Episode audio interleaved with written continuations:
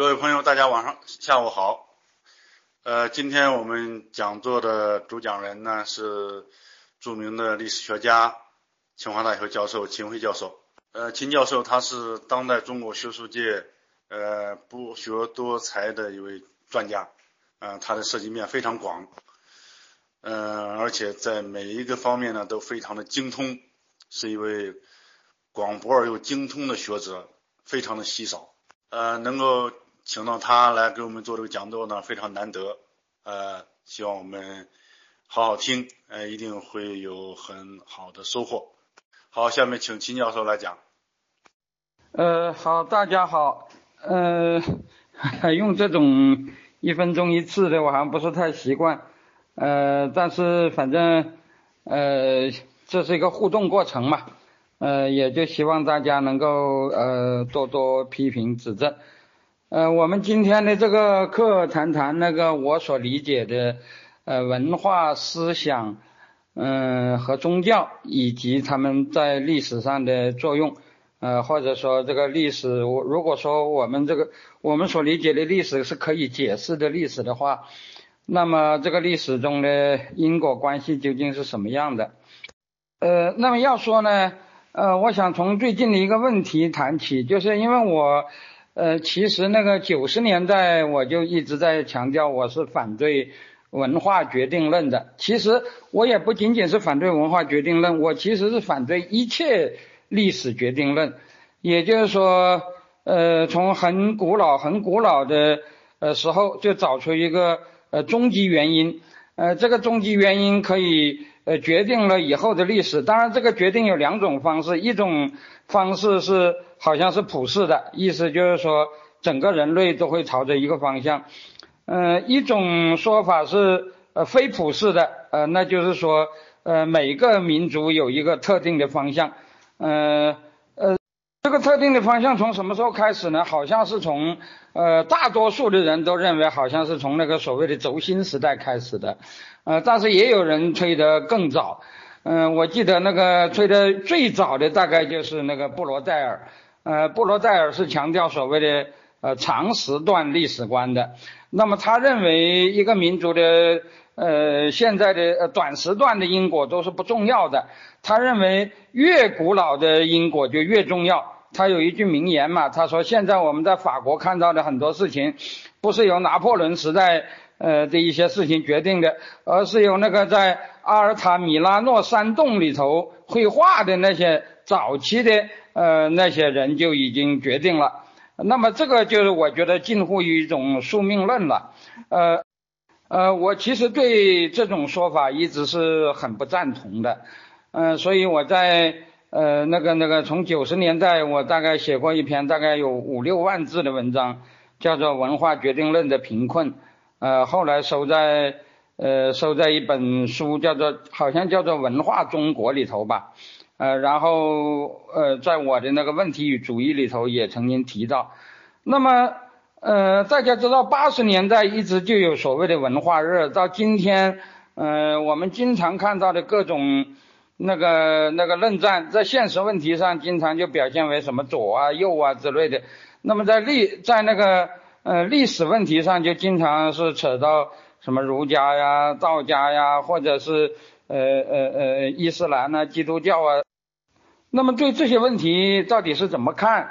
嗯，我一直是强调，呃，我讲的文呃反对文化决定论的这个文化是有我的一个呃独特的定义，呃，有我的一个定义的。这个定义说起来也不算太独特。呃，但是我觉得的确是把它给逻辑化了。呃，关于这一点呢，我可以用呃最近一次呃这个事情呃呃我跟朋友的一些讨论呃可以体现出来。大家可能注意到呃最近我的朋友呃张明先生呃写过一本呃写过一篇短文是呃跟我商榷的呃叫做现代化不是偶然的。呃，他之所以写这篇文章，是因为他看到网上有我的一篇，呃，有我的一篇传过去的文章，叫做“呃，现代化可能是一种偶然”。那么他就说，现代化呃不是一种偶然。呃，实际上这里我要讲啊，呃，我这个这篇文章这一段文字的确是从我的一篇文章中摘出来的，但是现在盛行很多标题党，呃，这篇文章并不是呃这个东西并不是我放到网上去的，我这个文章本来那个题目也不叫这个，我这个文章本来是一个在二零零四年也是十多年以前了，呃，对呃。一个英国作者叫麦克法兰，他写的一本书叫《现代世界的诞生》，呃，对这本书的一个书评。那么这本书当时是引起了不少人的兴趣。当时中华读书报呃召集了一批人开过一个呃叫做一个雅集吧，呃叫做清华雅集和清华历史系呃合开的。那么在这个雅集上，我做了一篇很长、比较长的一篇发言，后来整理成了一个。后来整理成了一个将近两万字的一个一个长东西，最后在那个嗯中华读书报上大概整了一个版，大概整了那个八千字左右吧。然后那个嗯那个 那个好事的作者从中截了一段，呃呃呃大概有三千字左右，然后就加了那么个标题，说历史呃呃呃呃说说现代化是。呃呃呃，现代化很可能是一种偶然的现象。呃，其实这个说法并不完全呃违背我的意思，因为我从来不认为现代化是必然的。不仅对于呃大多数民民族不是必然的，因为我这本书是评那个麦克法伦的嘛，他讲的那个呃呃他是讲英国的，我认为就即使对于英国而言，也不能说它就是必然的。但是这个。不是必然的，是不是就是偶然的呢？如果要是偶然，那历史就变成是用不着解释的一件事了。所谓的历史就是一一连串的偶然事件的结合。那如果既然是偶然事件的结合，就不存在的因果。如果不存在的因果的话，那干嘛还要历史学家呢？历史学家和一个讲故事的人的区别在哪里呢？历史学家要。呃，我认为历史学家的功能不仅是要叙述历史，重更重要的是解释历史。也就是说，我认为历史是可以解释的。那么，既然可以可以解释，我当然就要讲因为什么，所以什么什么，是吧？我们不能说所有的一切都是上帝掷骰子，是吧？这个这个这个完全都是那个没有原因的，是吧？所以我以后曾经写过一篇文章，我就说啊。呃，我见我我认为历史中的因果关系是非常值得研究的，呃，但是研究因呃历史中的因果关系啊，我们就要呃警惕两个词，一个叫做偶然，一个叫做必然。我觉得现在呃我我呃呃我在在这个文章中提到啊，我希望把这个两个概念呃呃扔掉，按照我的那个判断就是呃。这个历史有一系列的因果关系，当然你说呃有没有纯粹偶然的事情，当然也有，但是我觉得很重大的事情还是应该有因果关系的。不过这个因果关系啊，它应该是有概率的大小的，是吧？呃，也就也就是说，呃，历史中的因果和物理意义上的因果应该是不一样的。在物理意义上，我们可以说。呃，达到了某些条件，就必然会有某些结果，是吧？或者我们可以把它呃转换为一个说法，叫做因为 A 所以 B，是吧？而且这个呃这个 A 和 B 之间的这个关系几乎是必然的啊。比如说我们说呃，在一个大气压条件下。那个水到一百度就沸腾啊，这一点是没有什么可说的啊，这个就可以讲必然的。当然，我这里要讲，呃，现代科学发展到今天，由于什么量子力学之类的发展，呃呃的的出现啊，很多人都认为，即使在自然科学中，随机涨落也就是非必然性，也是越来越重要了。呃，不过我这里不想谈这个问题，我只是呃，我我只是认为。呃，物理意义上的因果可以被认为是必然的，但是人文世界中的因果，因为人是有能动性的，是吧？呃，人是有能动性的，而且如果后面我们还要谈到宗教的话，我们还要谈到呃一些那个冥冥之中的不可知的力量，是吧？这个力量是不能呃呃纳入我们讲的因果关系的，是吧？那么由于这些原因，那么人文世界中的因果。不是必然的，它只能是或然的。这个或然的概率可能很大。表面上看起来，如果这个概率大到接近一，似乎你可以近似的把它认为是必然的，是吧？也就是说，因为有 A，所以就很可能有 B，是吧？那么这个很可能就是个概率的概念，这个概率很可能是比较大的，比如说大到零点九接近一，是吧？嗯，因此呃，当然也也有一些呃因果的那个概率就不那么大啊，比如说呃，因为这件事情呃，也许就导致了某一件事情，但是这个呃这个也许。呃，变数是很大的啊，也就是说它的概率可能并不是非常之大，是吧？那么我建议啊，就把这个大，呃，用这个小概率因果和大概率因果的这个概念来取代所谓的偶然和必然这两个概念。为什么我要这样说呢？因为如果一谈到偶然和必然，呃，就立即就会碰到一件事情，就是很多人都认为啊，短时段的历史。呃，往往有很多偶然因素，而这些偶然因素，呃，就决定了它的那个，呃呃，它呃不不会有必然的结果。但是长时段的历史，他们认为是有呃必然性的。那么，呃，一旦有了这样一种历史观以后，他们就可以把现实中的历史的教训，乃至这个呃这个这个一些一呃一些历史给人的启示，完全。一笔抹杀了，比如说他们就经常会讲啊，苏联垮台了，呃，那是偶然的，是吧？我们会预示，我们相信他在，呃，那苏联的那套体制，呃，虽然搞了七十年，终于失败了，但是我们相信他在一百七十年以后，啊，还是会成功的。如果到了一百七十年还没有成功，他还会说，我我们在一千七百年以后，呃，会看到他的成功，是吧？因为这个必然是长时段的，而这个长时段是我们都看不见的，所以这种事情可以为任何历史上的荒谬做辩护。我是反对这种说法的。那么我我认为啊，呃，如果说历史是呃有因果的，那么历史的因果的这个概率可能很高。是吧？也就是说，它可以是零点九，可以是什么？但是啊，它不可能达到一，是吧？那么如果不能达到一，那么我们知道整个历史的长长时段，它是由一系列的因果链构成的。那么这个因果链，呃，当然就是表现为呃，因为呃有 A，呃，所以就很可能有 B。因为很，因为有了 B，所以就很可能有了 D，呃，然后就是呃呃，很可能有了 C，然后从 A B C D E F G 一直延伸下去，是吧？形成一个呃因果链。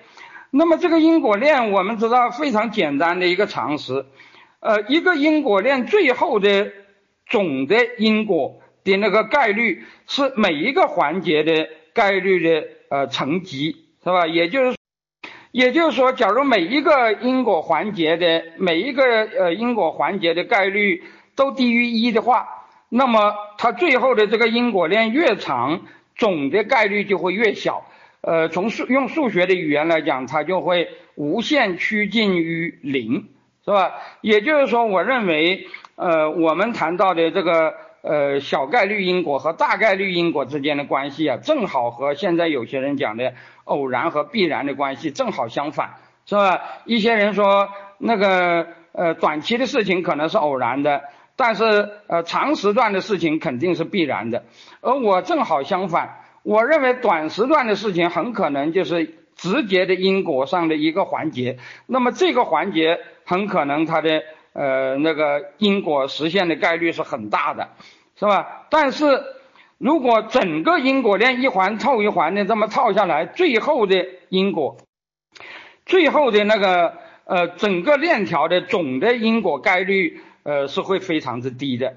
那么这个说法，我觉得一个现实的意义就是，我们现在呃谈论的那个呃历史现象啊。我们不要轻而易举的说，呃，现在的这事情都是由于呃孔子很伟大，呃，所以现在我们就很好，或者孔子很坏，所以现在我们就很很糟糕。我们不要轻易的把呃这些呃这些我们现在看到的这很多事情都归因于一些那个非常远遥远的事儿。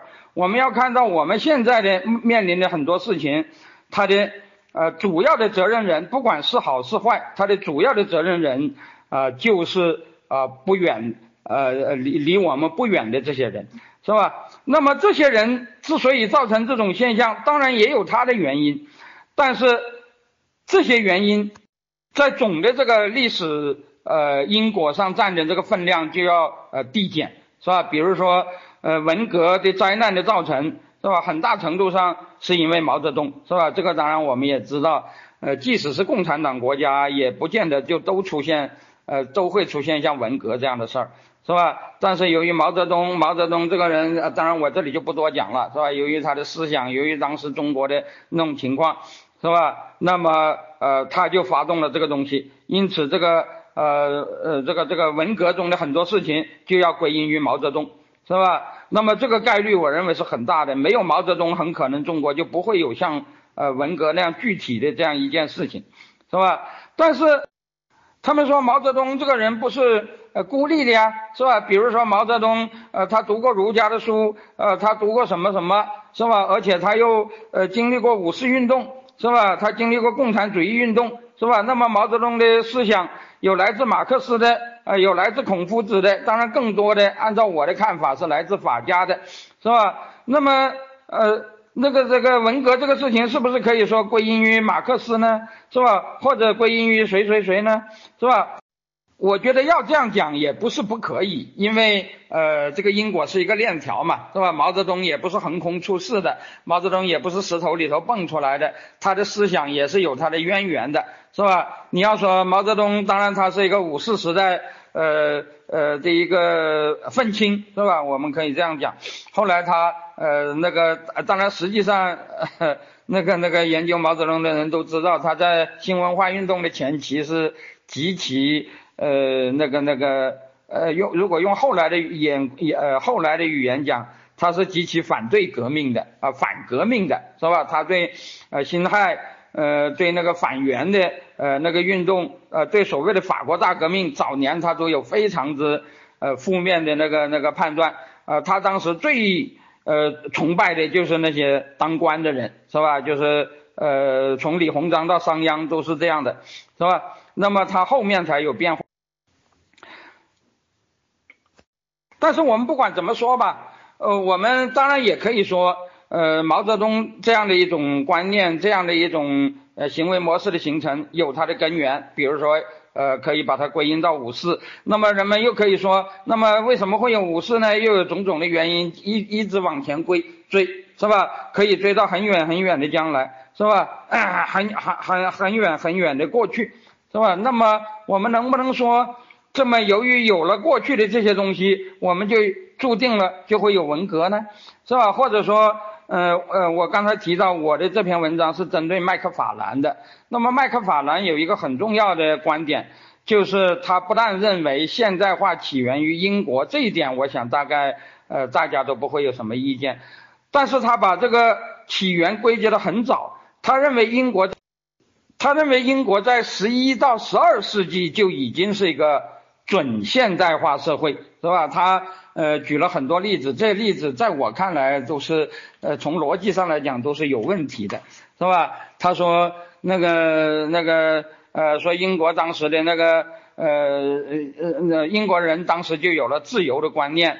他说英国的农奴啊实际上不是真正的农奴，因为英国的农奴除了他自己的主人以外，他对任何其他的人呃是没有附庸关系的，是吧？我觉得这个话，呃 如果要能够这样讲的话，就麻烦了。那世界上就不可能有那个那个依附关系了，因为任何依附关系都是只对自己的主人而言的。你对自己的主人以外的人，任何人都可以说我跟他不是依附的，是吧？那么这个呃，总而言之吧，我觉得，我觉得要说把今天的英国。和十一到十二世纪的英国联系起来，恐怕有很多。你你要说这样的联系也不是不可以，因为呃我们看到的历史事实就是这样呃延伸过来的，是吧？但是关键就在于我们看到的这个历史事实只是一个经验的事实，这个历史事实中的前后各个个环节，它的其他的一些可能都被那个 都因为它没有变成事实而被忽略掉了。可是我们今天要解释历史，能够完全不顾这些东西吗？是吧？这里头就涉及到一个问题：我们作为历史学家，能够预测未来吗？是吧？实际上，这里我要讲，假如我们能够把过去的长时段的历史用一个很大概率的因果来加以解释。那么从逻辑上来讲，我们就没有什么理由不认，呃呃呃呃呃呃，我们就呃没有什么理由不认为，我们可以同样的以现在的很多状况作为逻辑起点，去推断一千年以后的那个未来的世界会怎么样，怎么样，怎么样，怎么怎么样，是吧？但是我当时举了很多例子，认为这种推论从古到今都没有什么成功的例子，是吧？而且这个。呃，而且我觉得这种预测未来的能力，呃，即使在科学高度发展的今天，也不见得比古代有多少的进步，是吧？为什么呢？原因就在于我刚才讲的这个因果链条，长时段的因果链条，它的那个概总概率是不断的递减的，由呃，甚至一直递减到零，是吧？那么对于解释历史来讲，这个问题好像不大，因为我们解释历史的时候，即使这个总概率。呃，不管是大还是小，我们只要解释已经成为事实的那个结果就可以了，是吧？其他的结果我们可以不去管它。可是如果我们面向未来，那么这些啊其他的东西你就不能排除了，是吧？而一旦不能排除，我们的这个啊这个这个长时段历史的那种呃概率几乎为零的那那个特征就会凸显出来，是吧？使得我们根本没有办法呃去预言。那个那个未来究竟会可能发生什么，是吧？那么，但是这里我要讲了，那假如真的是这样，那么我们学习历史从整个宏观来讲有什么意义呢？我们现在的这个呃这个这个我们现在的这个行为又是由什么来决定的呢？比如说，呃，我们为什么要做这个事儿，不做其他事儿呢？是吧？我们做的这个事情，呃，未来会造成什么样的后果呢？是吧？那么关于这个问题啊，我是这样看的。我曾经呃这样讲，我说啊，呃，我们对历史的研究，以及对任何人文科学的研究，对呃呃呃呃，包括对我们现实的一些体悟啊，其实最重要的就是一方面增长了我们的智慧，另一方面形成了我们的价值观。那么我们现在的呃要做什么，很大程度上。取决于我们的价值观，我们认为这些事情是我们义不容辞应该做的，是吧？用呃古古人的一句话讲，叫做“成事在人，谋事在天”，是吧？那么未来是不确定的，我们如果充分尽了努力，就有可能得到好的结果；如果我们不努力，就啊很可能结果就很糟糕。也就是说，正是因为未来的不确定性。我们今天的努力才是啊，才是有意义的。那么关于这个问题啊，我是这样看的。我曾经呃这样讲，我说啊，呃，我们对历史的研究，以及对任何人文科学的研究，对呃呃呃呃，包括对我们现实的一些体悟啊，其实最重要的就是一方面增长了我们的智慧，另一方面形成了我们的价值观。那么我们现在的。呃，要做什么，很大程度上取决于我们的价值观。我们认为这些事情是我们义不容辞应该做的，是吧？用呃古古人的一句话讲，叫做“成事在人，谋事在天”，是吧？那么未来是不确定的，我们如果充分尽了努力，就有可能得到好的结果；如果我们不努力，就啊很可能结果就很糟糕。也就是说。正是因为未来的不确定性，我们今天的努力才是啊，才是有意义的。相反，如果我们相信所谓的决定论，我们相信这个历史的结果是命中注定的，那我们的现在的努力还有什么意义呢？是吧？假如未来肯定是一片光明，那我们就睡觉等着那一天到来就是了。假如未来肯定是万劫不复，那么我们现在所做的一切不是竹篮打水吗？是吧？我觉得正是因为我们的未来是不确定的，那么我们所做的一切才是啊，才是那个有意义的，是吧？那么我这里讲的意思，显然呃，如果用在这个麦克法兰的这本书呃的评价上，实际上就是说，我不否认麦克法兰对英国历史的描述啊是符合经验事实的，是吧？比如十一世纪发生了什么，十二世纪发生了什么？当然，他对有些事情的解释，我认为是完全不能成立的。呃，比如说他提到呃关于农奴制的那个问题，他提到呃说那个十一、十二世纪甚至十三世纪，他说英国已经有了福利国家啊，就是那个那个那个英国当时对呃呃穷人是不允许流浪的，是吧？是要把穷人弄到一个叫做济贫院的地方，呃，他说这就是近代的福利国家，是吧？我觉得这个是一个非常大的误解，因为老实说。呃，近代福利国家的一个特征，呃呃，这当然我这里呃要要讲，呃，福利国家到底是件好事还是坏事，是有很大争论的，而且包括赵晓先生在内的很多人可能都呃非常反感福利国家，是吧？呃，但反感不反感这是另一个问题。我认为福利国家是民主制度以后开才开始有的一种东西，这个是个事实判断，不是一个价值判断，是吧？所谓的福利国家。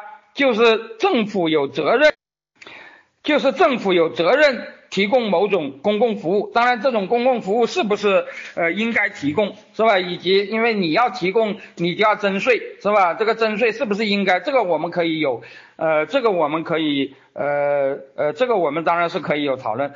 但是毫无疑问，这个公民对政府有某种要求，呃，政府不能不提供这种东西，这个本身就不可能延。呃，延续到那么早的时代，而且老实说，这就和我们现在看到的情况一样，这个呃，这个公民向政府进行福利问责，和皇上呃皇恩浩荡赐予呃大家一些东西，是吧？如果他呃赐予你，你要感谢；如果他不赐予，你也不能追问，这是完全不同的东西。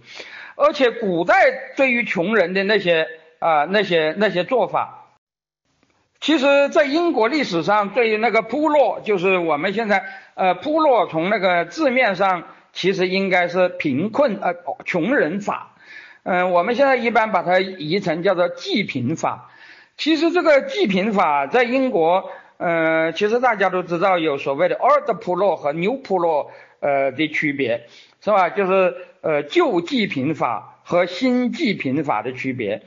那个救济贫法，其实现在搞那个呃呃呃公呃公共服务，呃搞那个呃社会福利史的人都知道，救济贫法其实就相当于呃呃我们现在的很多做法，比如说城管呃抓小贩啊，比如说强制收容是吧？比如说商鞅变法里头就提出来的啊，说穷人都是呃醉鬼是吧？呃不是懒汉就是醉鬼啊，他们饿死活该。呃，政府是不需要救他们的，呃，政府呃，政府救济穷人，这是胡说八道。但是他认为穷人到处在社会上呃流浪，会给政府抹黑，啊，会那个呃影响那个嗯嗯嗯影响那个大呃高贵呃呃呃高那个会呃会不雅观。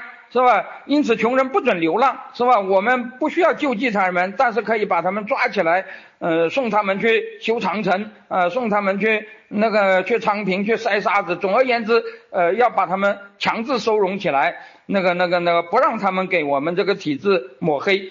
像这样的这个做法，其实在英国古代，呃，在英国早呃呃早期的历史中一直有的，是吧？包括呃一六零一年的所谓伊丽莎白。呃，铺落呃，伊丽莎白穷人法是吧？现在有些人把它译成叫做伊丽莎白济贫法，其实也是这个意思。所谓的伊丽莎白济贫法，就是对，就是反流浪法是吧？就是对那个流浪汉和乞丐一律要进行强制收容是吧？那么这个法律啊，呃，当时批评的人是很多的。那么在后来的这个过程中，这个 old pro 后来变成了呃 new pro，其实。呃，这个这两者的变化，其实呃无讲起来无非就是两条，一个是政府的权力越来越受到限制，穷人有了流浪的自由，是吧？呃，政府不能以所谓的那个那个呃，不能用我们今天的一句话叫做负能量嘛，是吧？穷人在街上流流浪是一种负能量，呃，给我们这个体制抹黑，所以我们要把他们抓起来，是吧？那些街头的小贩，呃，那个那个，呃，那个那个，呃呃呃，有碍观瞻，是吧？我们要把他抓起来，是吧？政府没有这个权利，是吧？政府啊，不能够强制把穷人给收容，但是作为公民啊，作为穷人。他有责任让呃呃呃呃要求政府为他们提供呃这个这个这个这个救济是吧？而且这个救济不能以呃他们的权利被剥夺为条件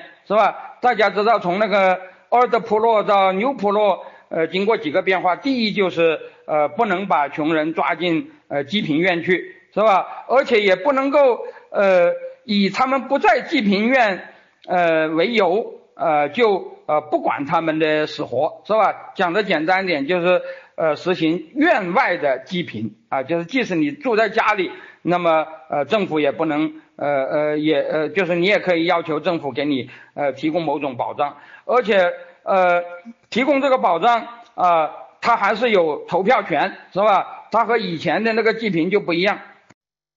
因为以前的英国是有那个呃投票是有财产资格制的，只要你进了济贫院，你自然就被认为是没有财产的，你因此也就没有了任何呃政治权利，是吧？那么这一条后来也被否定了。讲的简单一点，就是啊，穷人的民主权利是不不可被剥夺的，穷人的迁徙自由也是不可被剥夺的，但是政府有责任啊提供穷人所要求的。呃，这些呃服务，那么这个东西怎么可能在十二十三世纪就就有呢？甚至一六零一年的济贫法，我认为和今天的福利国家都不是一回事儿的，是吧？呃，当然这个是另外一回事了。我这里要讲的只是说，呃，即使麦克法兰描述的这个事实是呃是对的，是吧？那么我们也不能呃根据这个事实给出的一个因果链，把这个因果链给绝对化。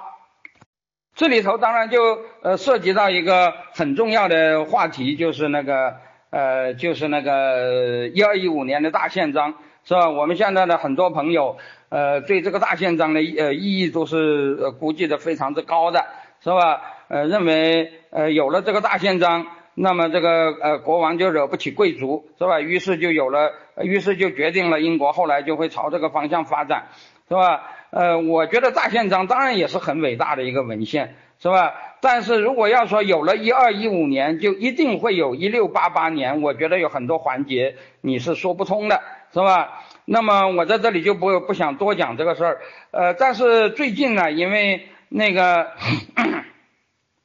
因为呃，我的朋友张明先生，呃呃，写了那个讲不是偶然的那篇呃东西以后，我的另外一个朋友呃雷伊先生。就写了一篇那个嗯谈论大宪章的，他把那个大宪章以后，呃从一二一五年到一六八八年的整个这个英国的呃王权的那个呃呃呃王权贵族和市民的互动，呃做了一个非常之呃详呃做了一个相当详尽的一个描述，是吧？那么他的描述的意思是说整个这个过程。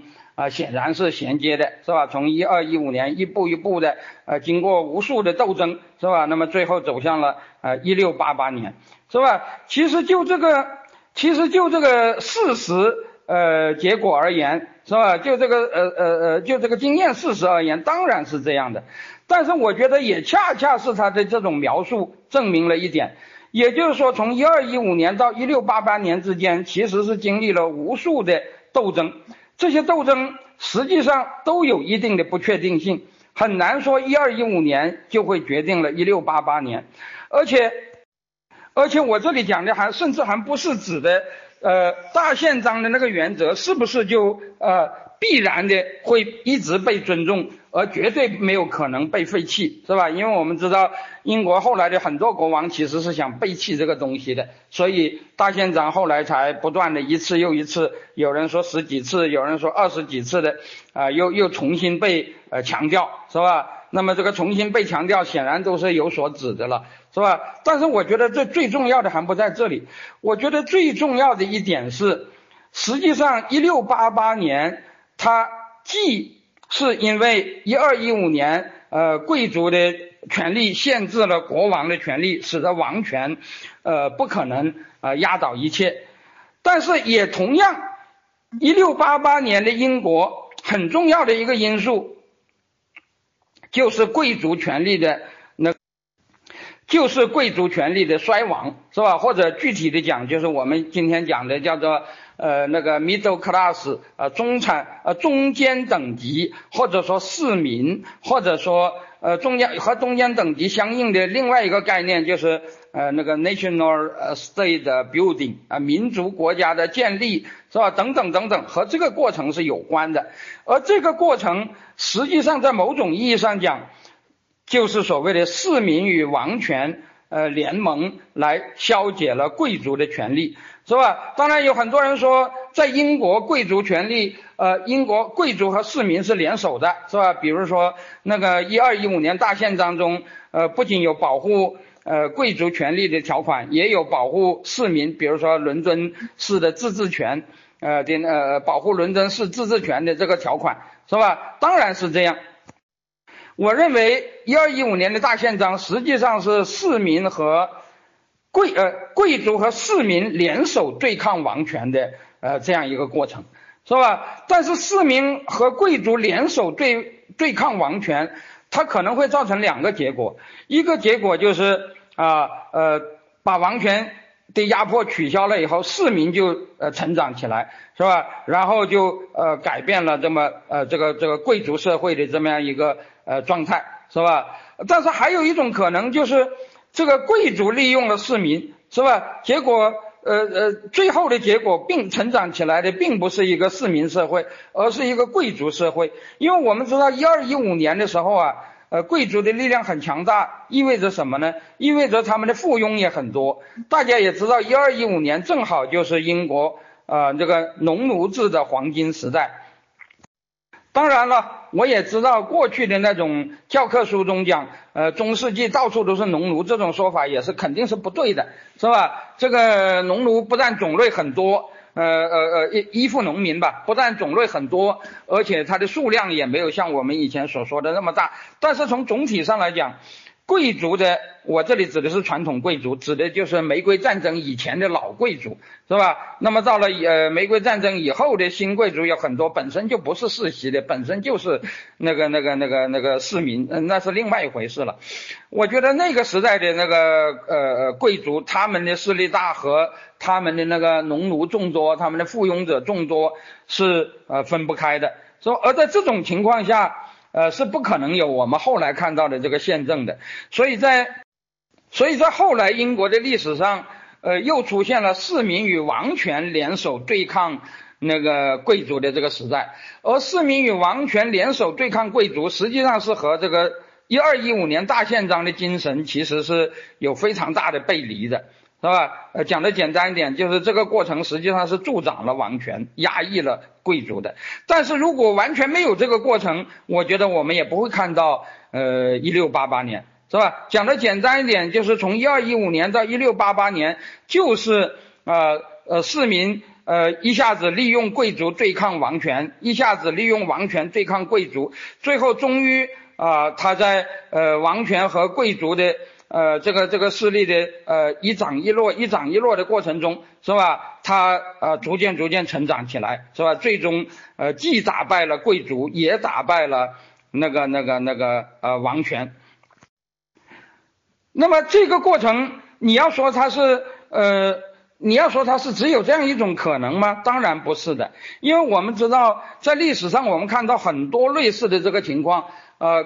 呃，贵族呃立呃联合市民对抗了王权，但是最后的结果不是贵族不是市民得利了，而是贵族得利了，是吧？变得这个整个国家变得更加民主林立，是吧？离那个呃民族国家的建立或者说是呃 national state no national state building 呃反而越来越远，是吧？或者反过来讲，这个市民与王权的联合，比如说像西班牙，是吧？市民与王权的联合把贵族给压下去了，但是压下去的结果得利的并不是市民，而是王权，是吧？最后不仅贵族被压下去了，市民最后也被压下去了。因此这里头有很多呃事情，我觉得是不确定的，是吧？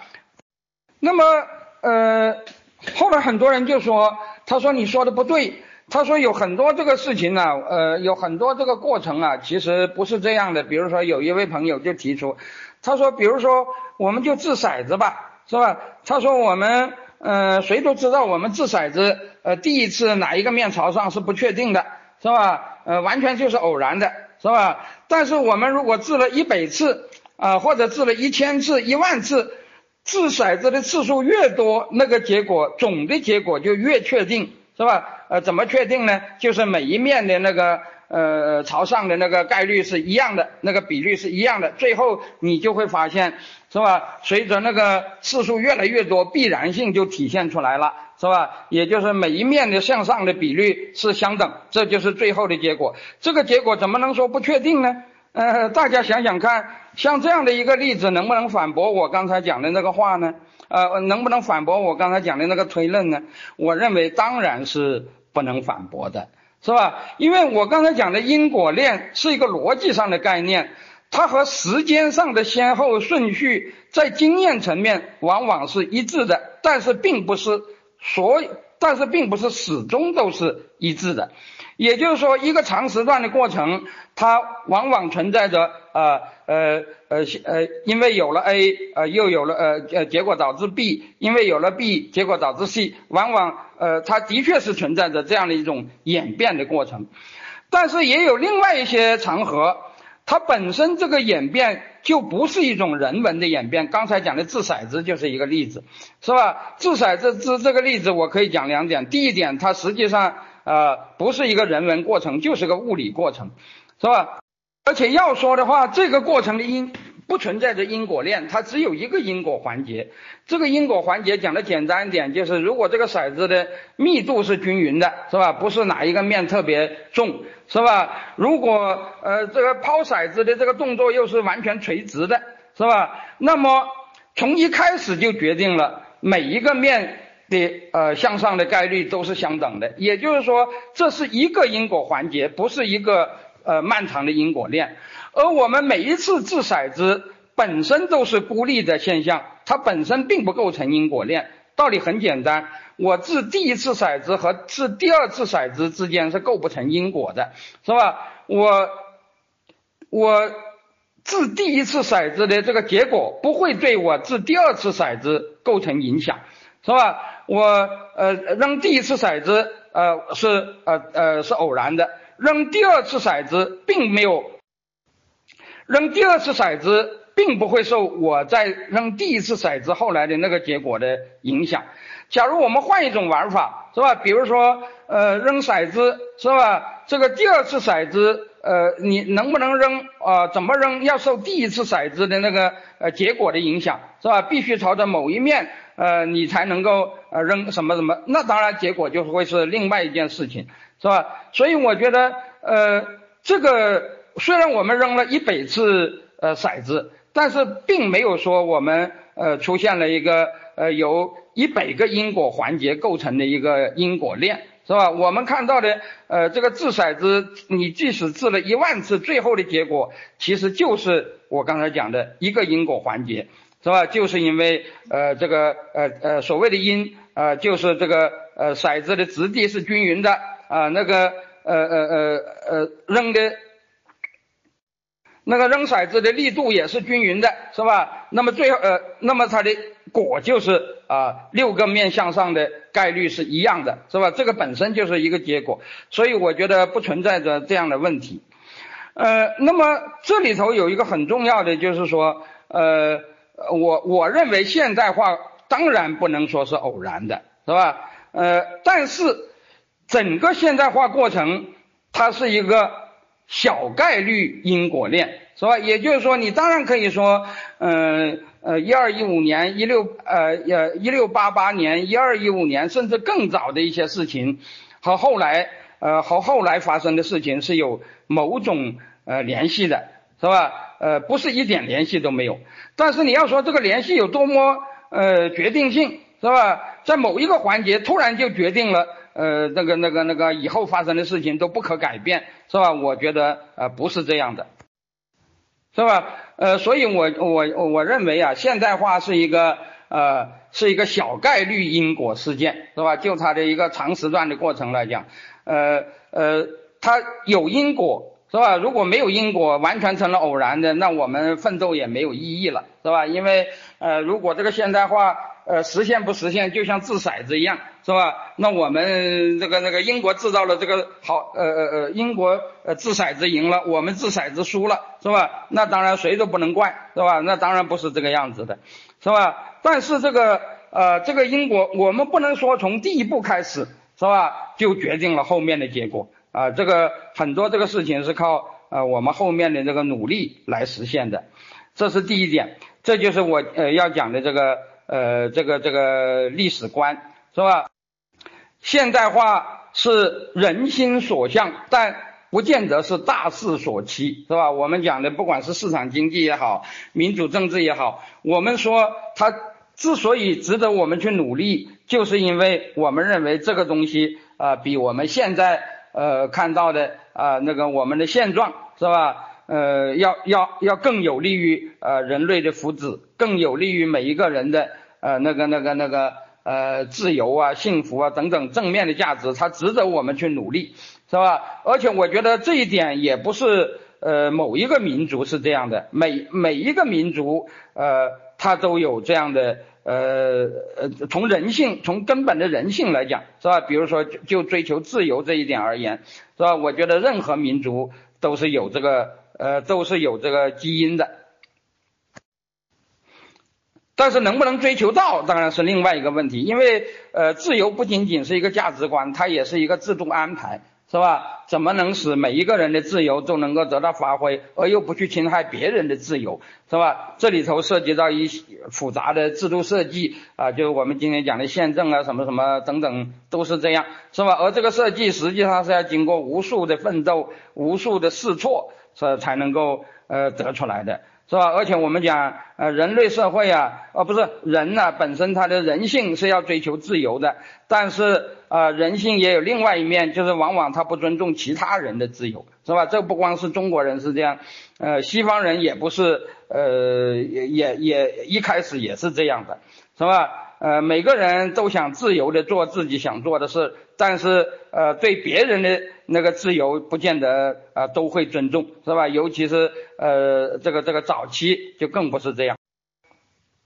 所以啊，我曾经把我的历史观称之为叫做自己对自己负责的历史观，是吧？也就是说，我们现在的一切呃将来会怎么变化啊？有责任的人就是我们自己，是吧？如果将来中国变得糟了啊。我们啊，首先要怪的就是我们自己，是吧？那么这个这个这个，如果将来呃中国变得很好，是吧？那啊做出贡献的也首先是我们自己，是吧？这个我们自己的命运啊，需要我们自己，是吧？呃，来努力，是吧？当然这里头有个我后面要讲到的那个那个那个那个呃宗教上的那个话，是吧？就是呃有一个呃，我认为呃这个这个这个。呃，这个历史有一个冥冥中的一种力量，是吧？这种力量，那当然就是和我们自己的努力是分不开的，就所谓的主救自救者了。那么，呃，假如是这样的话，当然我就不可能承认呃任何呃所谓的呃决定论，是吧？这个这个。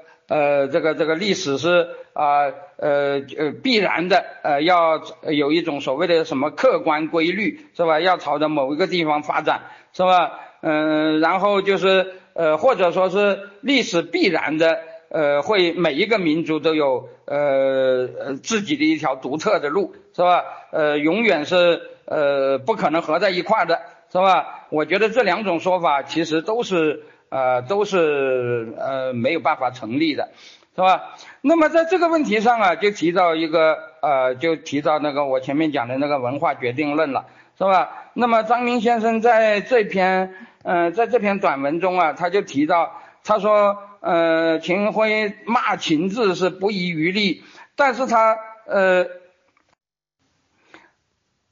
但是他难道认为这个导致秦制的文化？呃，根源就不重要吗？是吧？那个歌颂情志的文化，难道不是一种很糟糕的东西吗？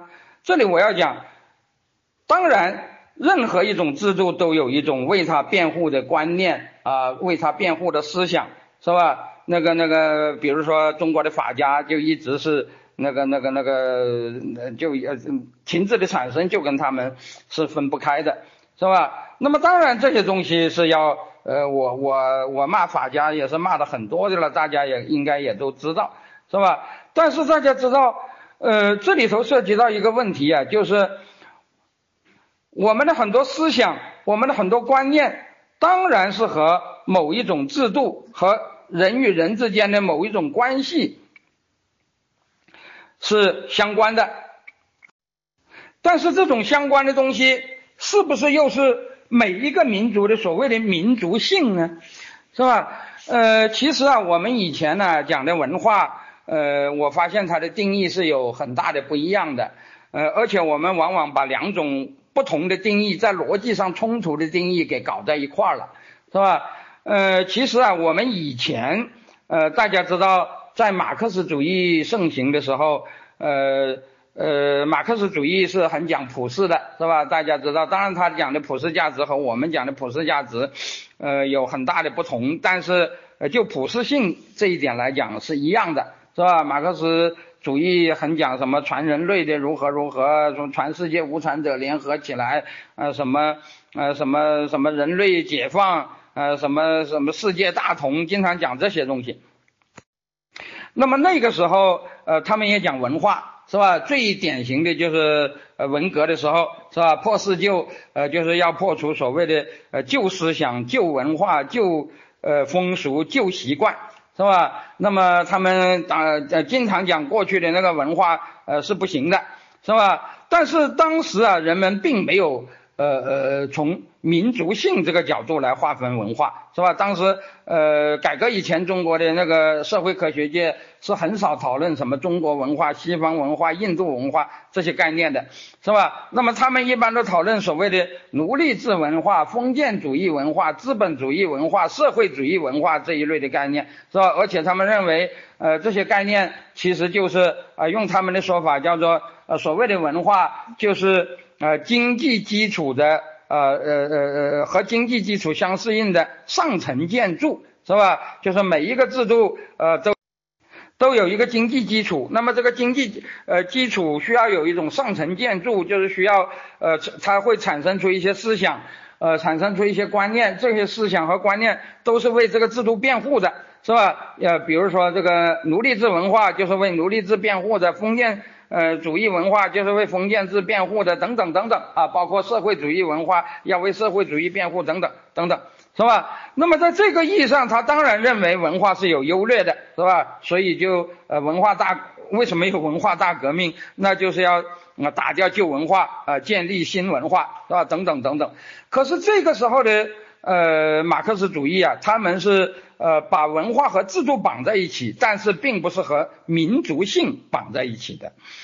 但是到了八十年代，情况就有了很大的变化。八十年代的文化热的时候，我们受到更多的，呃，我记得当时的那个赵世玉就曾经呃反问他一句：为什么要从哲学的意义上讲它是同时的呢？那么从历史学的意义上讲，它是不是也是同时的呢？是吧？比如说，按照他的说法，那个古希腊罗马是一个文化。那么近代的西方好像又是另外一个文化，那么这个显然不是同时的呀，是吧？那么古呃古埃及的文化和那个现在的西方文化怎么可能是同时的呢？是吧？但是那个苍蝇比说，他说在哲学意义上讲他们是同时的。那个赵世玉就说，那从历史学的意义上讲呢？其实我觉得这里啊本身就是一个定义的问题，就是假如你可以把。呃，一种观念，一种思想，是吧？你可以把它和一种制度联系起来，是吧？那么你可以说这是一种文化定义。但是另外一方面，你又可以不管制度的演变，比如说西方历史上，呃，经历过多次的制度演变，是吧？从呃古希腊罗马啊那种古典社会，是吧？到中世纪啊，到近现代，是吧？呃，当然，现当代这个世界也还是在不断的变化，但是不管怎么变化，它总是有一些那个那个长时段的呃共性，比如说呃那个呃那个那个圣彼得、圣保罗传教了以后，呃，欧洲基本上就进入了那个基督教时呃时代，是吧？到今天，是吧？他们不管社会制度发生什么变化，他们还是信基督教的，是吧？那么你当然也可以，那么你当然也可以找出一些那个那个呃，古今都没有什么变化，但是和其他民族呃有不同的地方。是吧？你把这个东西叫做文化也是可以的，是吧？你把文化和民族性挂钩也是可以的，是吧？你把文化和制度挂钩，当然也是可以的。但是我要反对的是什么呢？我要反对的是把这两种定义混为一谈，是吧？既把文化和制度挂钩，又把文化和民族性挂钩，最后的结果就是在逻辑上把民族性和制度给挂起钩来。民族性不变，制度也就不变。假如真的是这样，那我们就不要搞什么改革了，是吧？因为呃，一个民族的民族性就决定了它只适合于一种制度。如果是这样，那就是天不变，道义不变，我们做什么都是枉然的。我们能够这么，是吧？所以我我我的意思就是说，你可以不同意我的文化定义，是吧？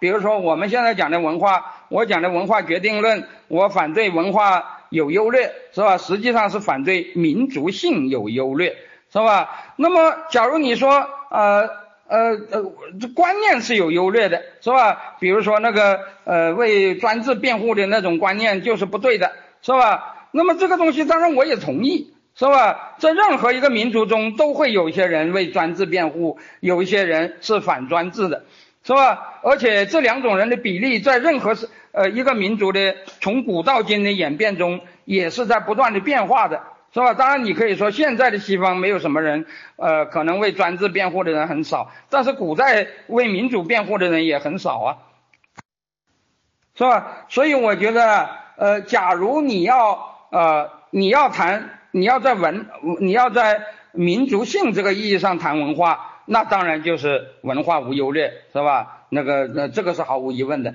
但是如果你要在制，呃，把它当做一个制度的上层建筑这个意义上谈文化，那文化当然是有优劣的。但是因此，文化和民族性就脱钩了，是吧？也就是说，文化在这个意义上的使用和民族性是无关的，因为任何一个民族，它都可以，啊，它都可，它都可能经历过不同的制度变迁，是吧？不管是呃西方是如此，中国当然也是如此，是吧？那么我觉得你不能把这两者呃连在一起的。如果你把这两两者连在一起，在逻辑上将会发生非常多的不可讨论的呃那个那个那个障碍。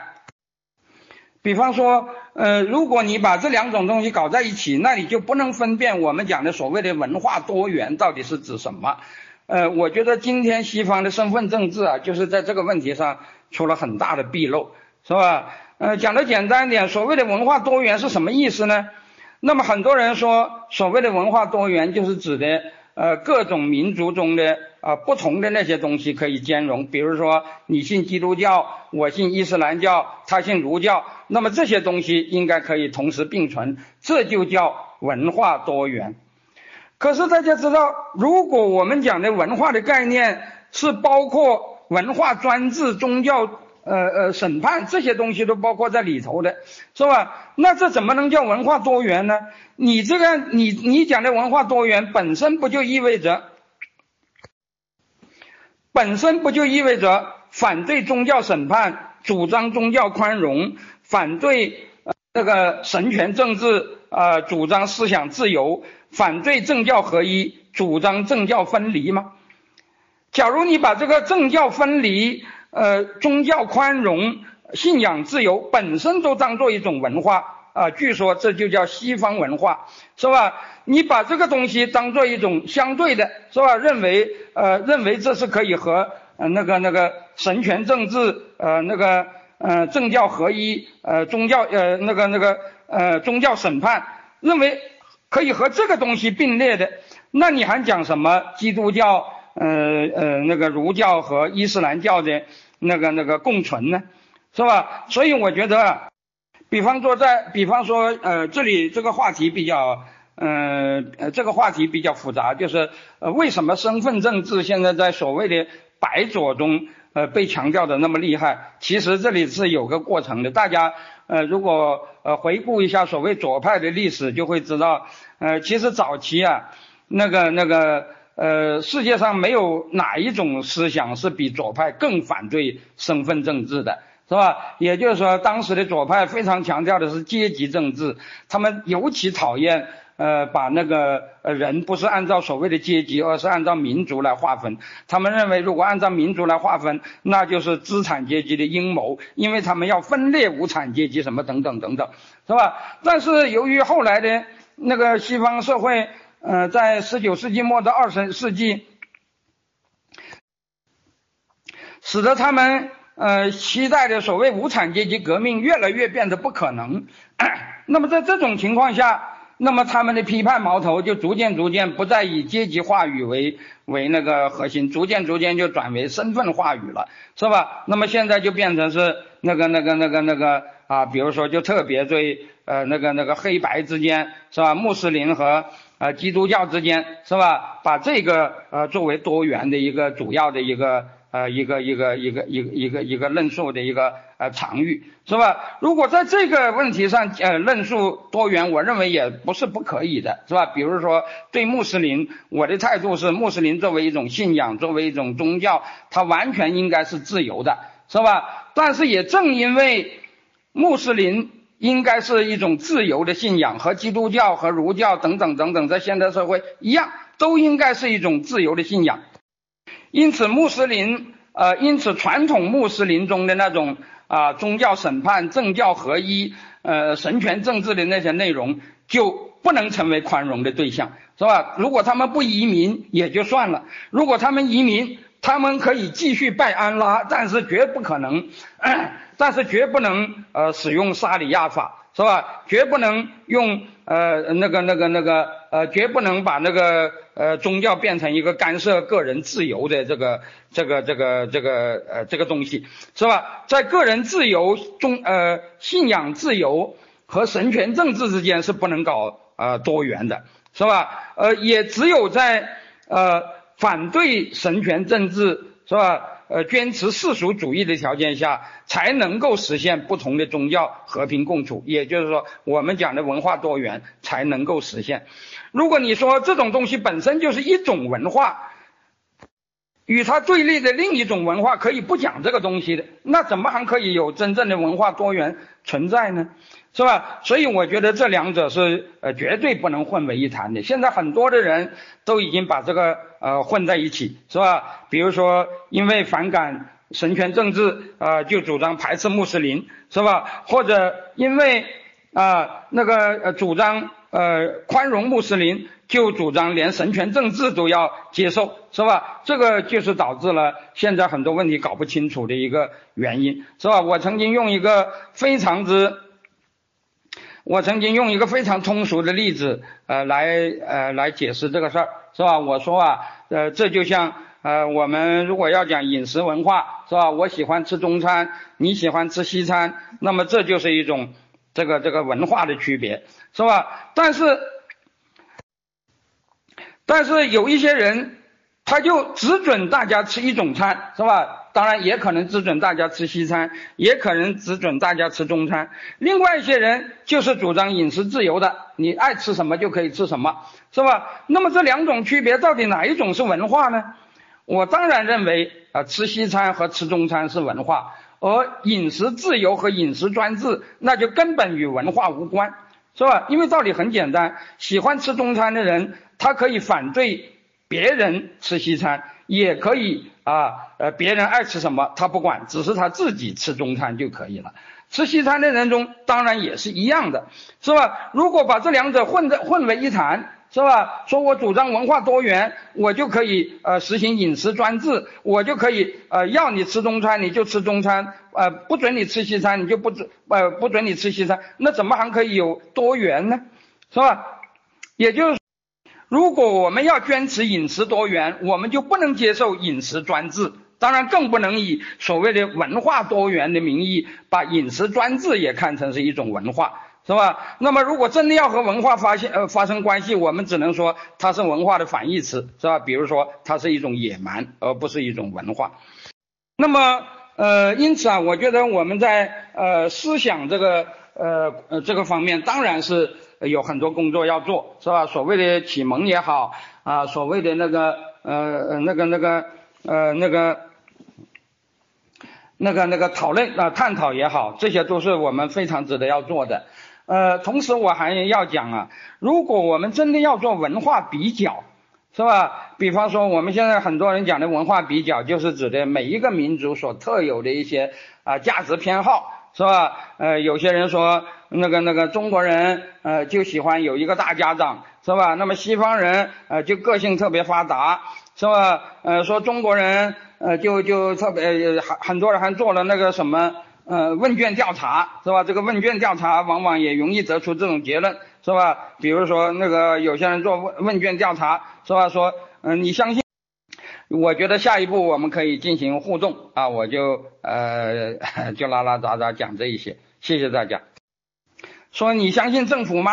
啊，据说是很多中国人回答说，呃，都说是相信，是吧？但是如果他问西方人，西方人就说，呃，他不相信，是吧？于是就得出一些关于价值观上的呃偏好的不同，是吧？说那个那个呃中国人的文化就是呃希望有一个呃大家长来管着他们自己，是吧？然后那个西方人的文化就是呃就是自由，是吧？我觉得这个说法是非常之荒唐的。是吧？我曾经讲过，如果你在那个那个奥斯维辛呃集中营去调查犹太人的价值观，你会发现他们呃走向呃焚尸炉也没有什么反抗，是吧？那么你因此就可以说他们是愿意接呃呃进焚尸炉的吗？犹太文化是这样的吗？是吧？我觉得啊，如果你真的，呃，感谢秦晖教授所做的这个演讲啊，嗯。历史学家里边有这么深邃的哲学思考的人，确实是不多。那下面呢，我们请赵晓博士做一个分享，做一个点评。呃，今天我是真的是打酱油的，因为秦晖老师讲的这个话题呢，嗯，可以说又有历史啊，需要秦晖老师的智慧啊，需要这个一个从历史的啊这样一个洞察的眼光来看各种的现实的问题。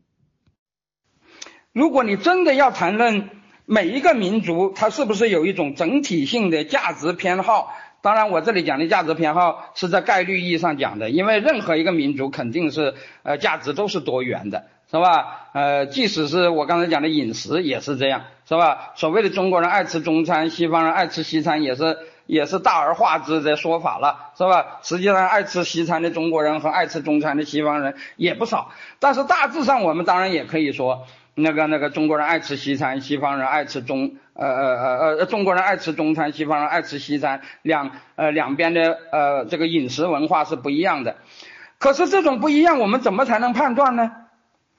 当然很简单，前提就是他们实际上是可以选择的，是吧？中餐和西餐都可以吃，有些人选择吃中餐，有些人选择吃西餐，那么这就是饮食文化的区别。那么如果你说，那么，如果你说啊，你必须吃中餐，你吃西餐就把你打死，然后你就只能吃中餐，这能算是一种价值偏好吗？是吧？所以我说啊，嗯，如果我们真的要从这个，不是要从圣人语录来分析文化，而是真的要从呃每一个民族中，呃呃真正可以用概率来呃表述的啊一种价值偏好的话。是吧？那么我觉得真正的文化差异，恐怕只有在同样的制度背景下才能进行考察，是吧？比方说，我曾经举过一个例子，我觉得，呃，这个世界上如果不是泛泛的谈，是吧？武断的谈，而是真正的有实证根据，在逻辑上能够讲得清楚的两个差异最大的呃文化是什么呢？是吧？我觉得。就是美国人和瑞典人的文化差别。为什么这么讲呢？因为道理很简单，美国和瑞典都是啊宪政民主国家，是吧？他们这个政府搞的这些事情啊，都是他们一人一票投票决定的，是吧？那么投票决定的结果，两边就有很大的差异，是吧？美国基本上是一个比较偏重于自由放任的呃这么个体制，而瑞典是一个呃一个一个所谓的高税收、高福利，从摇篮到坟墓，政府都要承担责任的呃这么一个体制。而这种不同，的确是他们通过投票，是吧？每个人都有选择权的情况下表现出来的。那么这能说明什么呢？这当然能够说明他们的这种区别就是价值偏好的区别，或者说是文化的区别。可是中国是怎么样呢？是吧？你说中国，你说中国人在啊完全可以选择的状态下，他愿意呃上面有一个人把他什么都管着，还是愿意更多的那个呃那个那个自由呢？是吧？呃，我觉得呃，曾经那个呃哪一年呃，香港有一个什么人就曾经讲过，说中国人和西方人不一样，中国人就是习惯有一个家长式的皇帝，是吧？离开了家长式的皇帝，他们就无所措手足，是吧？但是我当时就说了，我走过东南亚的很多华人社会，我看的情况恰恰相反，是吧？比如说那个马来西亚的呃几个华人城市，是吧？呃，马来人是非常依靠政府福利的，而最不依靠政府福利的人就是华人，是吧？在尤其是在东马来西亚，因为东马来西亚马来人很少，是吧？呃，尤其是在东马来西亚的几个主要城市中，华人呃呃通常都比马来人更多，政府也不提供什么福利，是吧？那么我们看到这里的这个华人的生呃生活啊，那的确是全世界最不依赖那个呃政府的，是吧？像东马的一些城市。呃，所有的公共建筑啊，不管是学校也好，医院也好，街道也好，公园也好，几乎都是民间社会搞起来的，是吧？不是这个中心会，就是那个同乡会，是吧？再就是一些慈善组织、一些第三部门，几乎没有什么政府什么事儿，这些这些地方照样也治理的井井有条，是吧？如果你对他们说，我们现在要增加联邦权力，什么什么。呃，华人都反对的是吧？当然，这里反对有个具体的原因，就是呃，增加这些权利，其实就是呃，会导致马来人呃对华人的排斥就更厉害，是吧？所以你如果看看这些地方，你就会知道马其实华人是全世界呃最主张小政府的民族了，是吧？所以我觉得你要说那个呃呃每一个民族之间有。呃，有有一些价值偏好的差别，当然我这里是是，我这里要说，呃，肯定是有这个差别的，是吧？这一点没有问题，是吧？但只不过是我认为这个差别，呃，不是非常重要就是了。但这个差别还是有的。但是你真的要谈这个差别，你也不能把，是吧？你也不能把那个制度的因素搞进去，是吧？呃呃，把那个啊，把没有选择，呃，把别无选择看成是选择了某一个东西。是吧？我经常讲，选择什么是文化，能否选择是制度，是吧？比如说，你选择吃中餐还是选择吃西餐，那是文化。但是，呃，饮食是不是自由的？你能不能自由的选择这两种东西？呃呃呃呃呃，吃吃什么东西，这就不是文化，是吧？我就简单的讲到这里。呃呃，我觉得，哦，其实本来我还应该。呃，讲一下我对一些主要的思想流派，比如说儒家、道家、呃基督教等等的一些基本的看法。但是我想是在互动的环节我再讲吧。呃，现在呃就是呃请大家先批评，包括呃赵晓先生呃作为点评人呃做一些批评，因为我也知道呃赵晓先生和王甘成先生呃他们都明确的表达过他们的文化取向，是吧？那么在后来的互动中，我当然也会谈谈一些有关的看法。呃，秦教授他今天的演讲，嗯，跟他以往的演讲，包括他的文章的特色是一样的。虽然他是一个历史学家，但是呢，经常含着非常重的这个哲学的因素，所以要能够从头到尾的听下来还不容易。呃，首先呢，我想恭喜一下秦晖老师啊，这个，嗯，前一段呢看到您写文章啊，从大水啊，这个洪水里边啊，这个平平安安的啊出来啊，这个特别不容易啊。然后您特别提到这么大的一个大水啊，既然没有一个预告啊，这个事先没有啊告诉下游的人一声啊，这个，但不管怎么说啊，您从大水中平平安安的出来啊，这个特别的恭喜啊。这个以前呢还看到过这个啊 报道说您这个啊还有其他的一些啊这个车祸啊等等啊这个啊那所有的这些呢啊 都啊这个都对您没有任何的影响啊，依然是有平安啊有祝福啊这个呃我特别的特别的高兴啊这个我们。啊，中国很需要您的声音啊。那么秦晖老师呢？这个，嗯，我印象特别深刻啊，就是，嗯，他的确啊，这个如干成所说的，他是一位啊，有点像百科全书式的一个学者啊。那么他的啊，主导的领域呢是历史，嗯，但是他会从这个历史的领域去思考很多的问题啊，然后啊，有很很深的、很强的这样一个。啊，现实感啊，那么回到现实问题，对现实问题进行分析的时候呢，啊，常常比这个领域里头的啊那些啊专家呢更有一种跳出的感觉。呃，我记得呃以前我们讨论啊就是国企改革的时候啊，这个突然啊这个呃郎咸平发难啊，是说中国国企改革有多么多么大的问题啊，特别是里边的不公平不公正啊，如何如何，这个一下就刮起了一阵咸风啊。呃，呃，然后呢，这个当大家真的去回溯这个问题啊，就说啊，国企改革啊里头的不公平啊，到底是谁先指出来的呢？哈，最后一追溯发现秦晖老师啊，而且呢，这个秦晖老师啊，比所有的人都说的更加精彩啊，更加的形象啊，也更加的。啊，这个特别的这个可以说呃表述更加的中国化啊，比如秦晖老师说，呃，这个国企改革的最大的问题呢，就是这个掌勺者啊私占大大饭锅啊，这个本来是中国人吃大锅饭嘛，他说是掌勺的人啊私占掌勺者私占啊那个大饭锅啊，所以呢就把啊实际上是把整个国企改革啊里边的不公平性。非常形象、非常精彩的表达出来啊！当时我们大家都特别的服气，哎呀，就觉得这个其实呢，中国的自由派的经济学家真的是犯了一个很严重的错误啊！大家都希望骗出一个国企改革来啊，就管他什么腐败不腐败啊，只要私有化了，只要分了啊，这个严罪过去了啊，就 OK 了啊！但是呢，忽略了国企改革啊，追求效率的过程当中啊，那么这个一个非常充满着。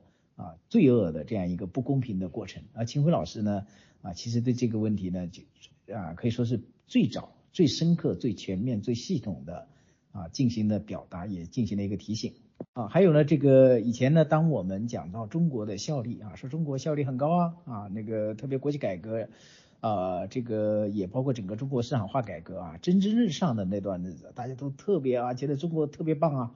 啊，那么甚至呢，有人提出说中国的奇迹啊，这个中国经济增长的奇迹啊，这个林毅夫老师就写写写这个书啊，说中国是奇迹啊，然后还有人呢，甚至提出说这个北京共识啊，中国模式啊，那么这个时候呢，秦晖老师呢就啊抽出一件事儿啊，这个抽出一个案例吧啊，就把南非啊和中国做了比较啊，最后他就说，你看这个呃南非效率也很高啊。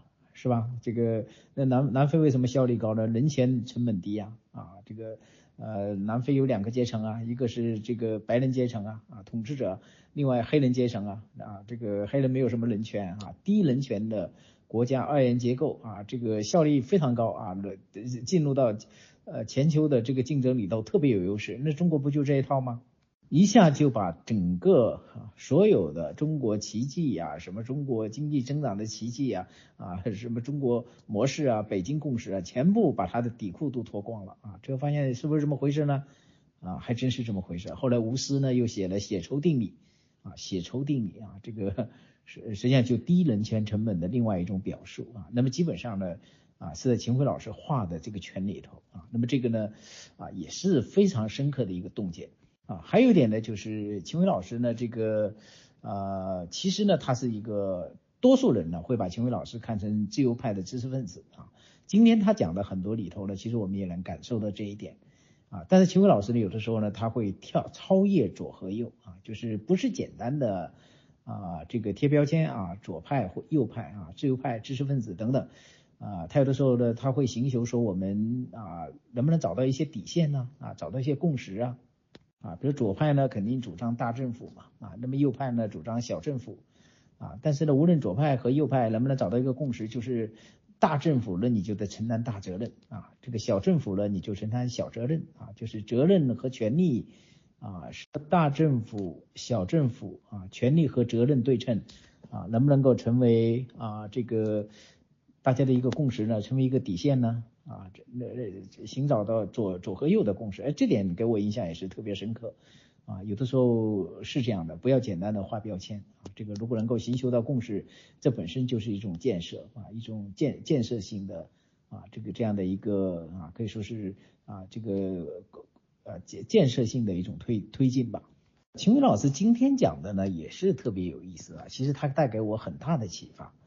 嗯，秦伟老师讲的呢，其实是针对啊历史决定论啊，或者各种的啊这个决定论啊，包括文化决定论等等，所有的这些决定论的一种批判啊，这一种否定啊。那么这种否定呢，有它的嗯，可以说有它的学术啊，这个嗯，有它的学术意义啊啊，有它的理论基础啊。那么他就讲到，他说嗯。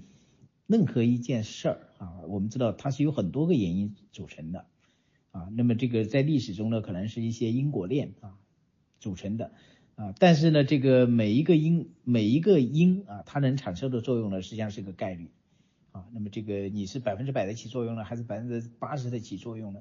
啊，那么这个在漫长的历史时间段，又有很多很多的因素啊。那么最终产生的这个作用，实际上是一个或然力啊，是历史的或然力。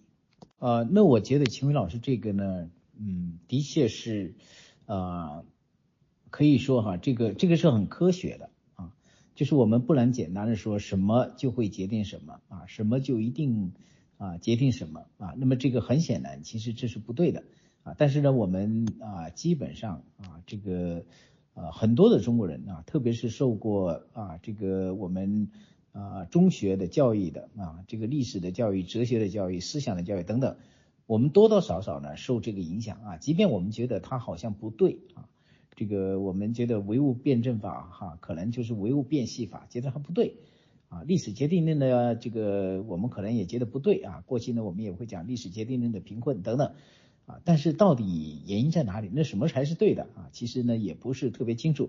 秦飞老师呢，这里面讲的就是说啊，这个。呃，啊，我们并不啊，这个并不需要从历史的决定论跳到历史的啊这个偶然论啊，就历史就是偶然的啊，这个就上帝在啊这个或者有人在这死，就像掷骰子一样的一个过程，完全是随机的啊，完全是偶然的，他也不这么看啊，就是呃不是在偶然论、决定论这里面打转转。啊，而是呢，它是一种豁然啊，就是是一种概率啊。这个，那么这种这种概率过程中，一个时代的人啊，你可以啊在这里边呢担啊肩负着自己的啊价值，然后呢，这个对未来的历史的发展产生你的作用啊。那么他讲这些呢，就是嗯让我想到四个关键词吧啊，一个呢就是历史其实是开放的。过去呢，波普呢讲开放社会啊，社会要是开放的，这个啊，这个社会不能封闭啊，要开放社会。呃，秦辉老师这个让我想到，这个历史呢其实也是开放的啊，也是有多种可能性的，是发散的啊，并不是历史决定论，但也不是偶然论啊，这个它的历历史呢可能是开放的。再一个呢，就是想到呢叫自由意志啊，就是每个人呢，嗯，其实都是有自由意志的。即便是上帝呢，他也允许各个民族啊、各个国家、各个呃族群啊、呃，然后呢，这个各个人啊，这个他有自己的自由意志的选择啊，就像亚当和夏娃啊，他们在伊甸园里啊，其实他们有两种选择，一种呢，你不吃那个善恶树上的果子啊，那么一种呢，就是吃了善恶树上的果子啊，上帝说你不可不要不可以吃啊，那么你听还是不听啊？这完全是。啊，两种不同的选择啊，但是呢，都在啊他们的自由意志的选择当中。所以我们看到最初，假如说整个人类社会啊，就是亚当和夏娃两个人啊，其实呢，呃，他们的历史是不是决定的呢？那个历史就不是决定的，那个历史是开放的啊。整个人类的历史从起初就是开放的，人类可以选择啊这个哈听上帝的，可以选择啊不听上帝的啊，就是选择顺从还是选择悖逆啊。那么伊甸园从一开始的人类的这个历史就是开放的啊，一开始人类就只有这个就有这样的一个自由意志啊。那么到我们今天呢，那很显然啊，这个没有任何改变啊，任何人都有自由意志。啊，任何人都有可能对历史产生影响啊，那么对整个开放历史未来的变化产生影响啊，所以呢，这个呃，我想到的这个很重要的一个关键词呢啊，就是自由意志啊。我记得秦晖老师在这里边其实已经讲到了自由意志啊，而不是由历史来决定啊，跟你个人没关系啊。还有一点呢，呃，再一个第三个关键词呢叫个体责任啊，个体责任呢就是每一个个体啊，那么在啊，这个在当下都是有责任的啊，因为每一个个体的选择啊，你可能会影响到未来啊，那么这个对未来的影响可能会很大啊。今天我在一个群里好像还看到啊，这个也是看到类似的，嗯，这样的一个表达，就是说一个人沉默啊，那你可能是沉默是金啊，呃，那么呃这个一群人的沉默啊，那么这个可能就是冷漠了啊。那么，如果整个国家都在沉默啊，这就是黑暗啊，你看到吗？这很有意思啊，就是一个人沉默，有可能是沉默是金啊，但是一大群人都沉默啊，发生了那么多事儿，大家都不吭气啊，那就是冷漠了啊。如果大家整个社会都不沉默啊，所有的不公平、不公义的事情大家都不沉，都是都沉默，都不吭气啊，那么实际上这就是黑暗啊。那么每一个个体的选择啊，好像是不重要的啊，但其实呢？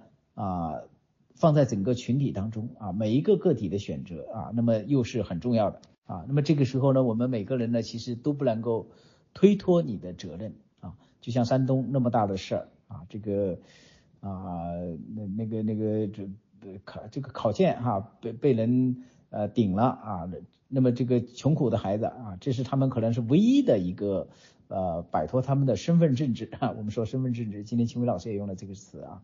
那么走向啊啊这这走走向他们所盼望的理想生活的啊，可能是唯一的途径啊，既然被人替代了啊，那么山东呢就报道了好几百人啊，那么全国有多少人呢？啊，陈永元说啊，全国啊可能不是几千人啊，这个甚至不这个啊这个可能有几万人啊，那多少人的命运被改变了？这么大的一个事儿啊，那么胡锡进呢说他都不要说了啊，这个事儿呢就是说是让他过去吧。或者说人家那个告发的人有啥事儿啊？这个指出人家的一点小缺点啊，这个说这个他考的没那么好啊。那个崔永元就说了，你别说他这个考得好，考得不好，他就说考了小学了，他的成绩只能上小学，那你为什么把他顶了啊？那得他他只能考小学，你把他顶了也不行啊。这个事呢，大家必须有个说法。啊，这个啊，你有有本事把他的卷子拿出来，签签那个大家看啊，比什么调查组，那个调查组啊，能信得过吗？啊，等等，啊，所以呢，这里头的每一个个体责任呢都是非常重要的。呃，我这个呃，我我我听到秦晖老师讲这个呢，我就发现他非常的具有洞见啊，就是他不是简单的啊来讨论这个啊历史决定论呐，文化决定论呐等等。啊，其实他是从这个历史决定论、文化决定论啊等等诸如此类啊，从这些讨论里头啊，他要洞察他的这个这样一种啊学术见解背后的他的啊他的现实意义啊，他的现实价值啊，甚至他跟我们每一个人啊意味着什么啊是什么关系啊？那么从这些方面呢，这个可以说我都嗯非常非常的钦佩钦佩啊，这个秦老师的。啊，他的这种洞见啊，以及他对现实的这种啊，可以说忧患啊，关怀忧患啊，以及他个体的这种作为学者的这样一个责任的付出。外，秦伟老师今天讲到的制度文化也是让我印象特别深刻啊，就是你吃中餐吃西餐啊，没关系了，这是可以是文化啊，这个可以包容，文化多元都可 OK 的啊，但是呃，只能 吃西餐啊，你吃西餐，别人也只能吃西餐啊，你吃中餐，别人也只能吃中餐。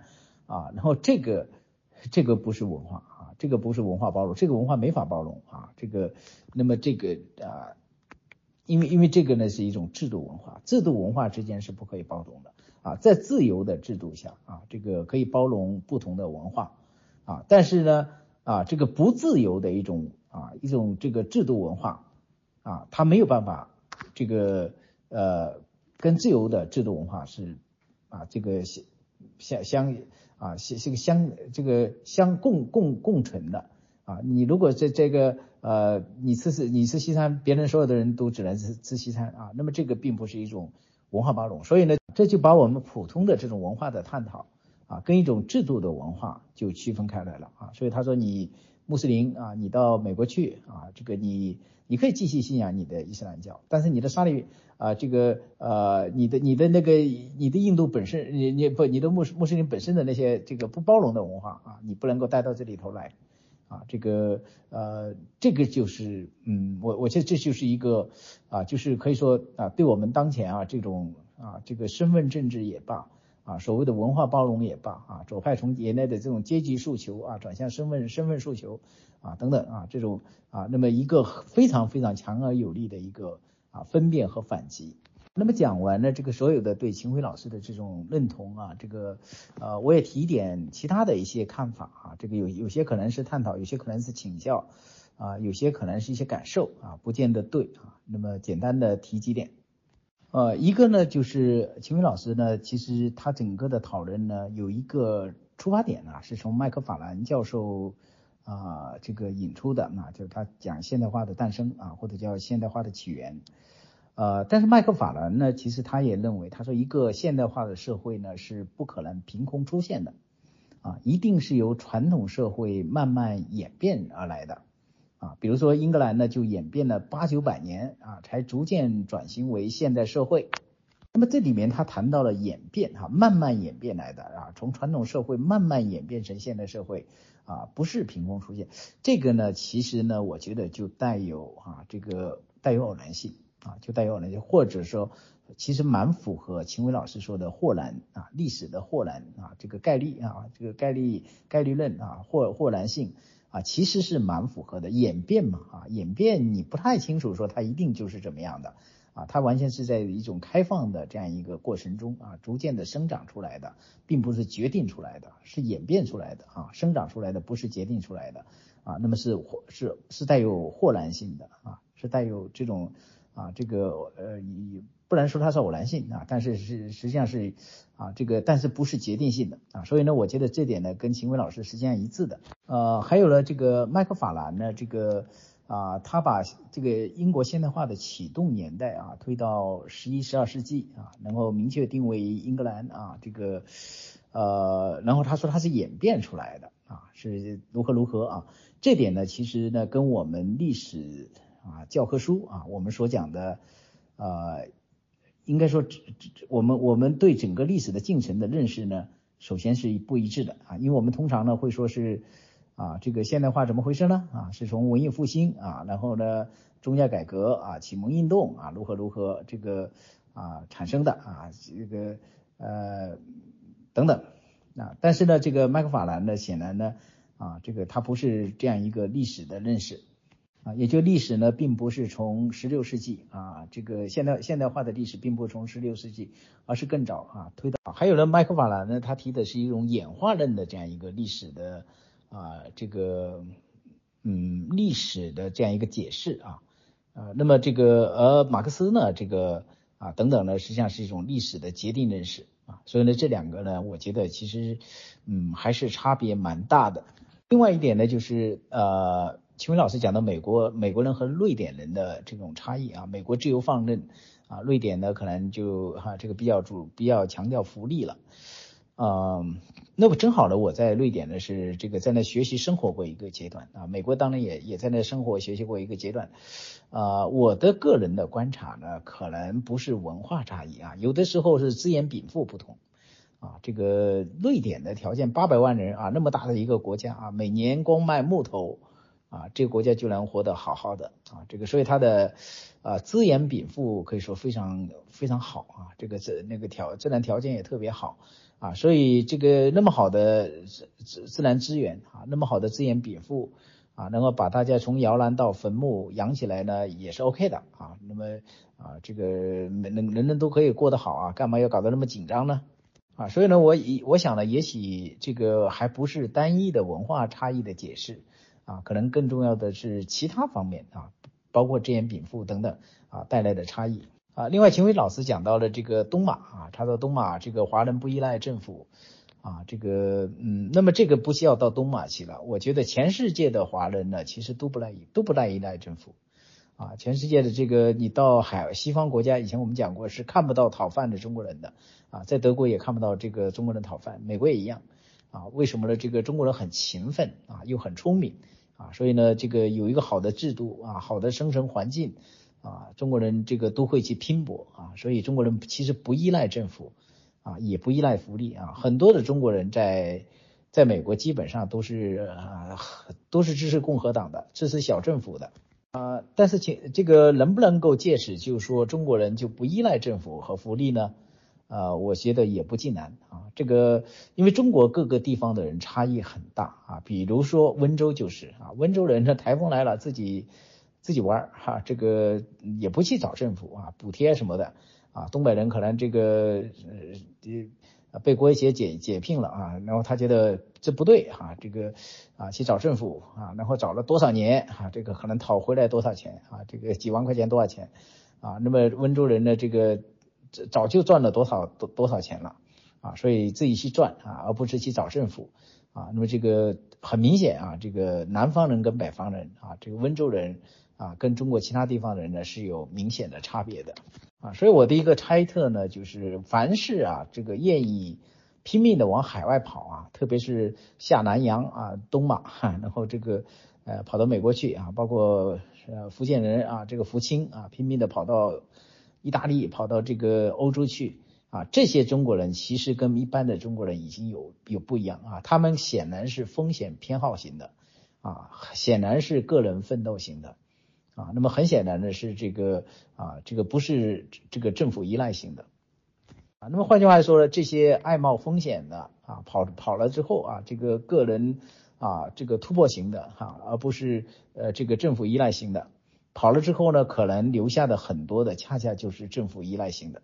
呃，那么我这里头呢，我最近因为在也是秦伟老师这里面也讲到这个美国最近出的一些事儿嘛，所以我们也在啊，我也在关注啊。其中有一篇文章呢，也给我很大的一个触动啊。那篇文章里头讲到就是嗯啊这个啊讲到人的一些生理的差异啊，这个然后呢这个有些人比如特别坐得住啊，有些人坐个半个小时他就坐不住了。啊，那么这个呃，其实跟人的内分泌有关系啊。有些人这个啊，有些人坐得住，有些人坐不住，其实是跟身体条件是有关系的。啊，那么我这里头呢，我最近因为在也是秦伟老师这里面也讲到这个美国最近出的一些事儿嘛，所以我们也在啊，我也在关注啊。其中有一篇文章呢，也给我很大的一个触动啊。那篇文章里头讲到就是嗯啊这个。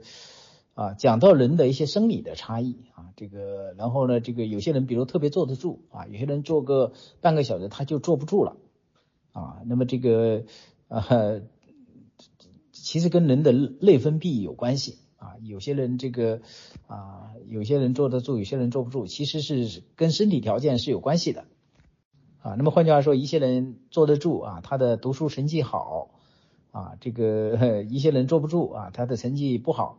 啊，某种程度上是天生的啊。那么最初呢，美国人的研究发现了这点之后呢，写了论文哈，但是不让发表哈。这个因为这个一看就种族歧视啊，这个或者就是一一下就就把人啊，就好像有些人是优秀人种，有些人就不是啊。所以呢，这篇文章呢就不能够得到发表啊。但是呃，那个作者呢，正好呢，他借着这篇文章顺藤摸瓜啊，这个呃做了很多的研究啊，然后讲了讲了很多很多东西。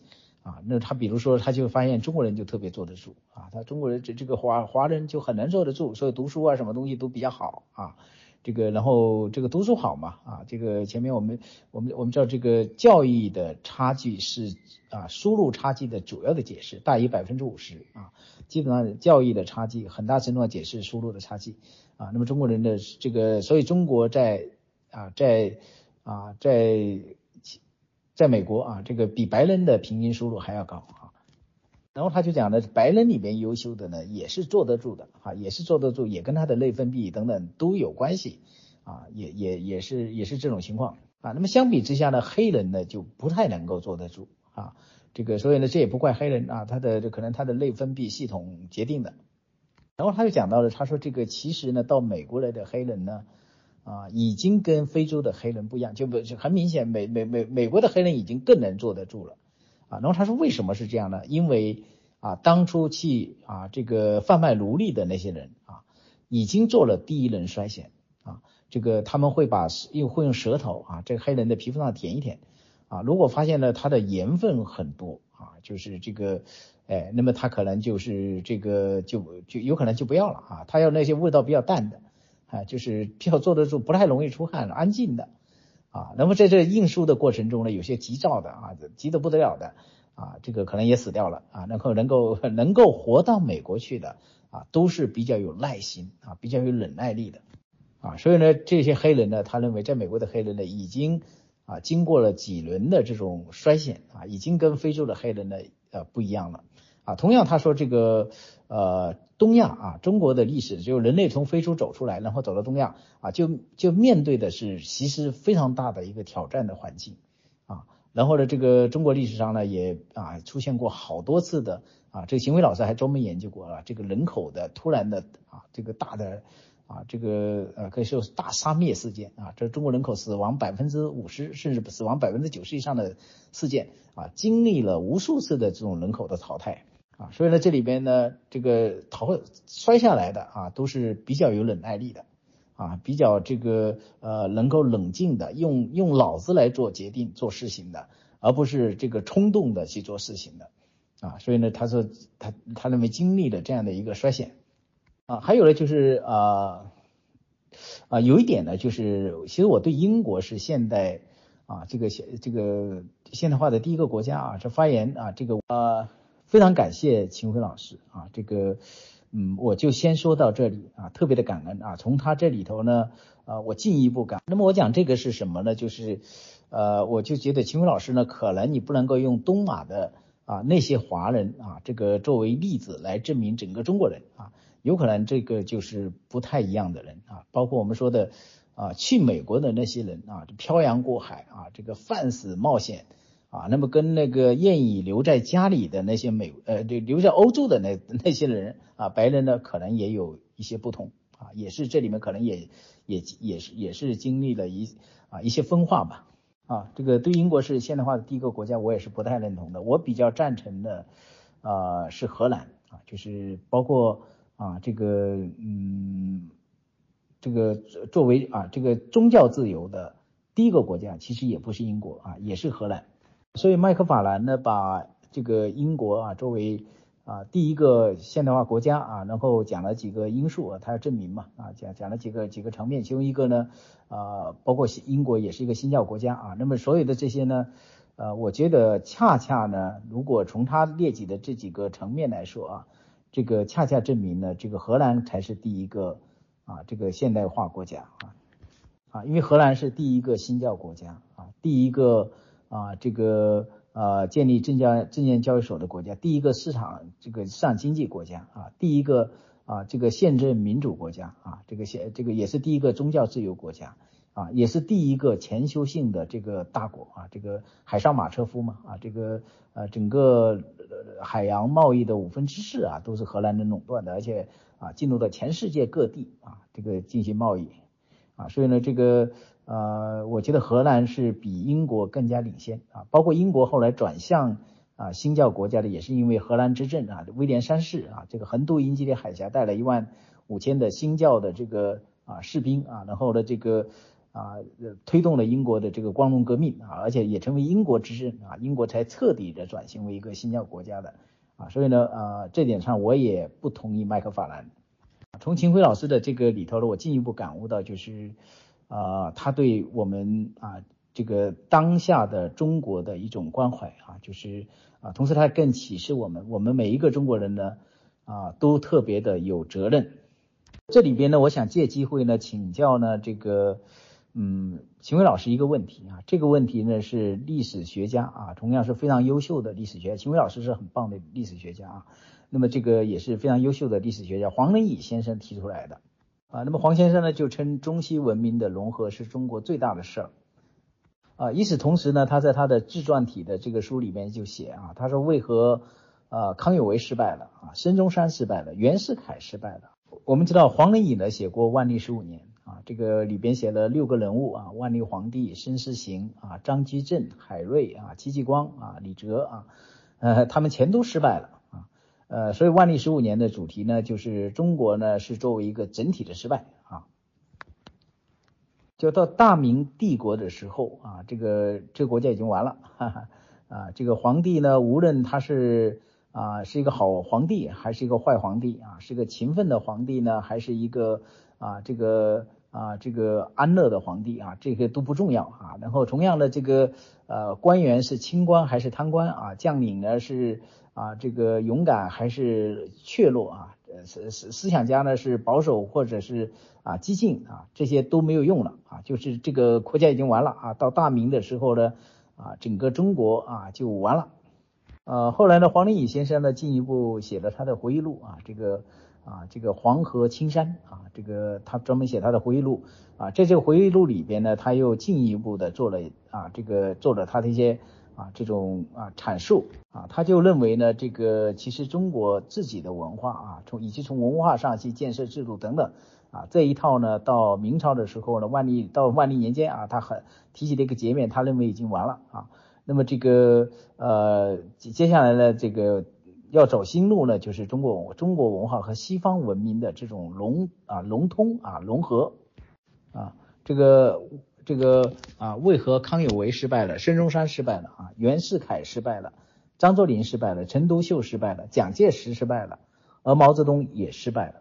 啊，因为呢，中国的问题啊，就中国的问题是什么呢？前面他说了，中国的文明已经不行了啊，没没有活力了啊，要中西文明的融合，这个这是最大的问题啊。那么中国的问题呢啊，大于上述人士努力的总和啊。中国文明将和西方文明融合的说法是人类历史上空前的事件啊。上述不同阶段的失败，必须被视为阶段的调试，以达成一致的终点。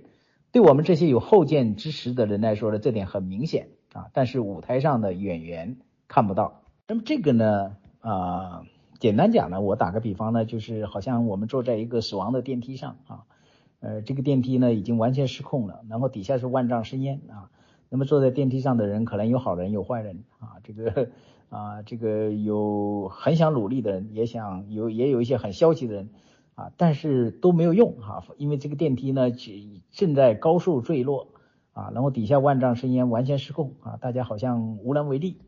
那么这里头呢带有一种历史的宿命论的啊意思，但是黄仁宇呢显然显然不是这么说，而是他是讲的这个历史的工程太大了啊，这个你要建起来，每个人只能建一小段啊，你不不要你要建完了，你的寿人是呃人的是这个寿命都是有限的，你可能完不成啊，可能要经过很长的时间。啊，那我们知道唐德刚呢也提了历史的三峡的所谓的说法啊，那么其实也是啊讲的历史它发展要有一个漫长的进程，跟麦克法兰所讲的整个历史的演变呢啊是不是又是一样的啊？所以呢我没有想的特别明白啊，也借此呢请教秦伟老师，我就说到这里，谢谢。那么这些呢我不太清楚啊，就我没想明白啊，跟秦伟老师今天讲的啊反对历史的决定论啊这个这个说法，历史是一种豁然性的。啊，而我们每个人呢，应该去努力啊，等等，呃，那么这个是一个什么样的关系啊？就是，嗯，每个人的努力就一定能够达至这种啊一个改变啊，一个一个结果，还是每个人的努力呢，可能也你再怎么努力啊，你只能在这一段里头啊产生一点点的影响啊。那么整个历史的啊这个呃大工程啊，呃，也许呢还是到某个时点它才能够。啊，最终完成啊。那么如果从这点上来讲呢，啊，也许呢又跟啊麦克法兰啊所讲，跟麦克法兰所讲的整个历史的演变呢，啊，是不是又是一样的啊？所以呢，我没有想的特别明白啊，也借此呢请教秦伟老师，我就说到这里，谢谢。呃，秦伟老师还在吗？呃，请你针对那个赵海博士最后的这个问题做一个解答，好不好？呃，是我现在回答还是呃其他朋友也可以提一些意见，然后最后我再呃综合回答一下呢？呃，是我现在回答吗？还是呃，先让就是听众，就是听众朋友也可以提出一些看法，一些一些交流，然后我再总体回答一下，还是怎么样？好的，那你稍微等一下吧，稍微等一下呢，我来谈一下我对于你这个演讲的两个看法，然后呢，你再总的做一个总回复，咱们今天的讲座就结束。呃呃，秦教授今天的讲座呢，呃，我觉得主要就是两个观点特别鲜明，后一部分呢，专门就讲到了什么叫。多样性，什么叫文化多元？讲的非常清楚。文化多元不包括相互冲突。这个呢，让我想到了金教授在二十年之前，九十年代的时候，他做的一个重要的学术发现，而且后来推动了中国的这个农业税的问题的改革。他当时呢，呃，通过对明史的研究啊，发现有一个黄宗羲定律。就说这个呃，农村的税费啊，时间一长呢，会越来越多，最后呢，不得不改革。改革了以后呢，就说呃，统一到一个东西，然后再也不许加了。看起来呢，是限制了、遏制了这个地方官的这样一个呃更多的所求，但实际上呢，是控制不住的。统一了之后呢，他们反而又加了新的东西，加了新的东西呢，其实是包含在原来的这样一个统一的税费的里面的，是重复的在收。这样一种所谓文明呢，应该从文化多元里面给剔除出去。啊，秦辉教授这个讲的非常清晰，讲的非常好。那么这个文化多元是什么意思呢？文化多元就是指在普世价值的基础之上。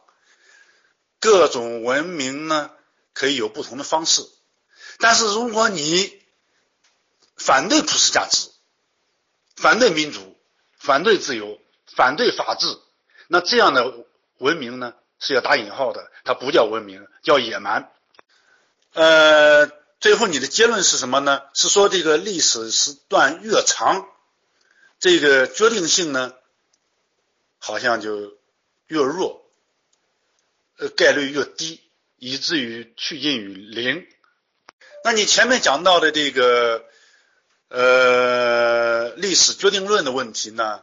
你有一个观察，就是说历史的决定啊，呃，你认为就是说不能够用这个偶然与必然这个词来来来来分析，呃，很糊很麻烦。然后呢，你提出了一个大概率事件和小概率事件。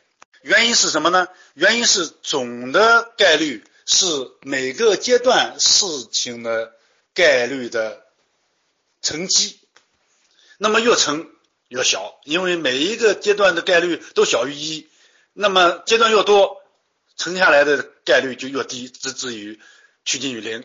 呃，我觉得秦教授，你在这个谈到这个问题的时候呢，你可能忽视掉了一个因素，就是。自然规律跟社会规律是不一样的。社会行为呢，每一个阶段都有人的因素在里边，而人的因素跟自然因素是不一样的，它是有能动性的，它本身不是被完全决定的，它是能够调整的。那么，谁在跟英国人注入这样一个调整的因素呢？这样一种调整的因素，怎么个来理解呢？我觉得呢，就是英国的宪政历程啊，其实就有一个智能性的因素在后面。这个智能性的因素是什么呢？就是圣经。呃，英国的第一版的英文圣经是一三八零年到一三九零年，有一位主教，有一位牧师叫约翰。威克里夫他翻译的这样一个民有、民治、民享的理念，是约翰·威克里夫在十四世纪最早提出来的。所以呢，英国的这样一个宪政的历史，从大宪章运动到一六六四年的光荣革命，它不是每个阶段都是纯粹偶然的，不是这样子的。它里边呢有一个贯穿一致的精神，使得这样一个过程呢是不断的在调整、调整、再调整，最后达到了一六六四这样一个目标，就仿佛是这个传统的枪炮跟洲际导弹的关系。枪传统的枪炮呢，它的子弹、炮弹打出去，那就是一个机械的运动，它受风力的影响，最后到哪里都是各种机械因素的总和，受各种机械因素的影响。但是现在的洲际导弹呢，它不会打偏，为什么？因为它有一个高智能的这个设置在后面指挥着它。在它的飞行过程之中，可能偏离了它的目标，但是呢，由于这个有人工智能在调整，最终一定能百分之百的击中目标。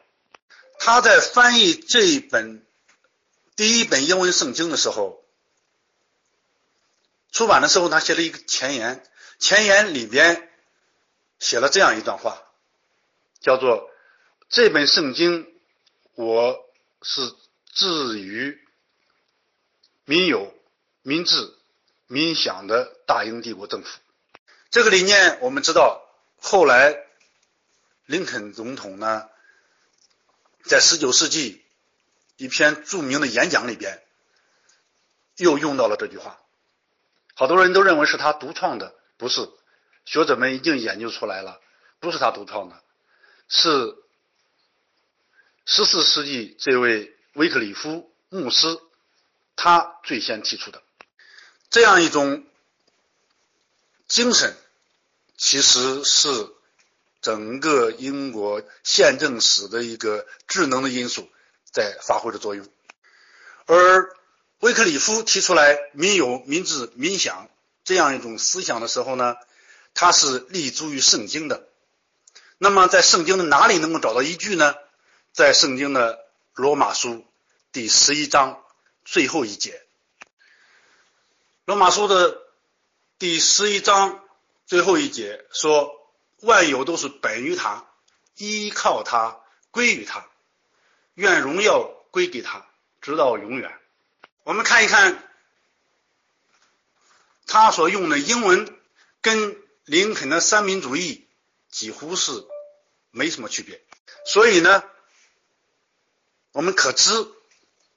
在那个时候呢，自从英文圣经在英国产生了，那么圣经对于英国人民从贵族、英王到百姓的影响呢越来越大。那么话说到这里呢，我想提出来，在我研究老子的时候呢，在二十年之前有一个心得，就是老子在。第二章的时候就提出来，他的道是怎么样一种道呢？是生而不有，为而不恃，长而不宰。这十二字呢，可以是说是老子的十二字真言，在《道德经》里边呢出现了四次。这十二字真言怎么理解呢？在二十年之前呢，我领悟到这十二字真言跟林肯的三民主义是一一对应的。因此呢，中国历史从老子到今天已经两千六百年了。我们有没有这样一个精神力量啊？也有。但是呢，由于老子的哲学对于上天、对于创造者、对于造物主的意识不够，主要是关注于地上人间，所以呢，这么好的一个理念呢，并没有推动。中国历史的宪政化，大家可以看到，老子的林肯的三民主义跟罗马书的十一章，在语言结构上、用词上都是一致的，而这样的政治智慧在中国也有，在老子那里就提出来了。因为中国两千五百年来没有这样神的精神在引领，所以呢，至今中国的现代化还在摸索之中。呃，非常感谢神，现在呢，他已经开始在关注中国了。因此呢，中国的信仰复兴已经到来了。因此呢，我们对于中国的社会的现代化也因此充满信心。所以呢，呃，做一个简单的结论就是，英国的宪政化从大宪章到光荣革命。它不是一个偶然的历程，更不是一个小概率事件，它是由神的精神在引领。好的，我就讲到这里，呃，请教授指教。呃，还有什么呃朋友 有指教吗？这这个这个，呃，那么呃，假如没有什么，我就呃对。呃，甘城和赵晓的那个做一些简单的回应，那些呃一般的客套话我就不讲了，我只是讲针对一些可能向我提出来的一些问题或者呃不同意我的看法的一些，呃，我觉得赵晓，呃，我理解他最后讲的就是一个很绝望的一个一个就是那个所谓唐呃那个黄黄仁宇讲的呃说中国好像是呃没救了。嗯，你看这个明代那么多的人都失败了，呃，好像现在实际上我理解，无论是赵晓也好，还是黄仁宇当时也好，他们都是有感而发，觉得呃现实状况也是令人绝望。呃，实际上我们大家都知道，实际上我们大家都知道，也的确是这样。嗯，回过头去看呢，其实也不光是我们有过这种时刻，这个历史上所谓的至暗时刻。这很多民族都经历过，呃，有些人实在觉得受不了就自杀了，比如那个，呃，那个那个那个二战前的茨威格是吧？因为看到那个好像自由民主好像没什么希望是吧？不是左的集权就是大林，要就是右的集权就是希特勒。当时整个这个世界上都弥漫着那种民主自由失败，呃，集权呃势力膨胀这种，他觉得也没有。受不了就自杀了。其实，这人类历史上很多民族都曾经有过，呃，这种情况的。呃，而且啊，我老实说，我前面，呃，我前面不管是我前面讲到，我前面讲到那个人文世界，呃呃呃呃呃，人文的那个那个过程和物理过程是不一样的。物理过程我们可以讲必然性。呃，人文过程我们是很难讲必然性的，但是实际上啊，如果从宗教的眼光看，你当然也可以说，无论人文过程还是自然过程，都是此岸世界的东西。那么，呃，此岸的世界的东西是不是都可以自明的呢？也就是说，我们可不可以在纯粹人文的呃领域或者纯粹自然的领域呃去完全解释它呢？其实我觉得。呃，你刚才讲的所有的困惑啊，其实归根结底都是一句话，就是这个人类，我们都希望推动人类越来越文明，但是人类的越来越文明和自然界的越来越复杂，其实都是一个表面上看起来好像不可能的事情。比方说吧，我就经常觉觉得，呃，我们现在都知道一个热力学第二定律，或者叫做熵增加定律，这个定律告诉我们呢。呃，告诉我们什么呢？这个定律告诉我们，就是整个，如果我们不考虑有一些我们不可知的力量，仅就我们可以知的那些物理现象而言，基本上，呃，不要说人文世界，就是自然世界都是没有希望的，它肯定是会走向所谓的热寂，是吧走向越来越混乱，啊，任何高级结构都会被低级结构取代，任何那个那个那个。呃，复杂结构都会被混沌结构取代，最后，呃，宇宙的发展就是呃呃呃，什么希望都没有，就是就是呃万劫不复的所谓的热寂，是吧？实际上，我们如果 不是那么宏观，实际上我们如果不是那么宏观的，就某某一个具体的问题看，我们也的确是觉得很多事情是呃，不能用物理过程或者人文过程来证明的，比如说生命的发生，是吧？而且我甚至我刚才一再讲概率，我讲概率的时候还是讲此岸世界的，是吧？那么，其实如果就概率而言，我们也很难说，呃，很难解释一些事儿，比如说。我们现在都知道，呃，那个六十年代中国发现什么呃人工合成胰岛素啊，大家觉得这是个非常伟大的，因为大家都知道人工合成蛋白质是多么多么的困难，是吧？这个宇宙中的物质中，从无机物变成有机物，啊，变成氨基酸，变成蛋白质，那个概率几乎都小到零，是吧？就是我们现在要把无机物变成蛋白质，几乎是不可能。但是蛋白质产生了以后，它面临的破坏的条件是极其呃充裕，是吧？呃，热一点，冷一点，呃，或者碰到酸，碰到碱，或者碰到呃什么，有一万条理由，呃，决定了蛋白质呃存在不下去。但是没有一条理由似乎可以说这个蛋白质怎么会产生。但是这个蛋白质不但产生了。那是吧？假定我们说，呃，蛋白质的产生是一个概率很小的事情，是吧？那么无论怎么小，它总不是零吧，是吧？比如说一万年不够，十万年，十万年不够，一亿年，一亿年不够，十亿年，总是概率总是不是零。但问题就在于蛋白质的破坏的概率又是非常之高，是吧？如果你过了十亿年，假定偶然产生了蛋白质，但是蛋白质随时随地都会受到破坏。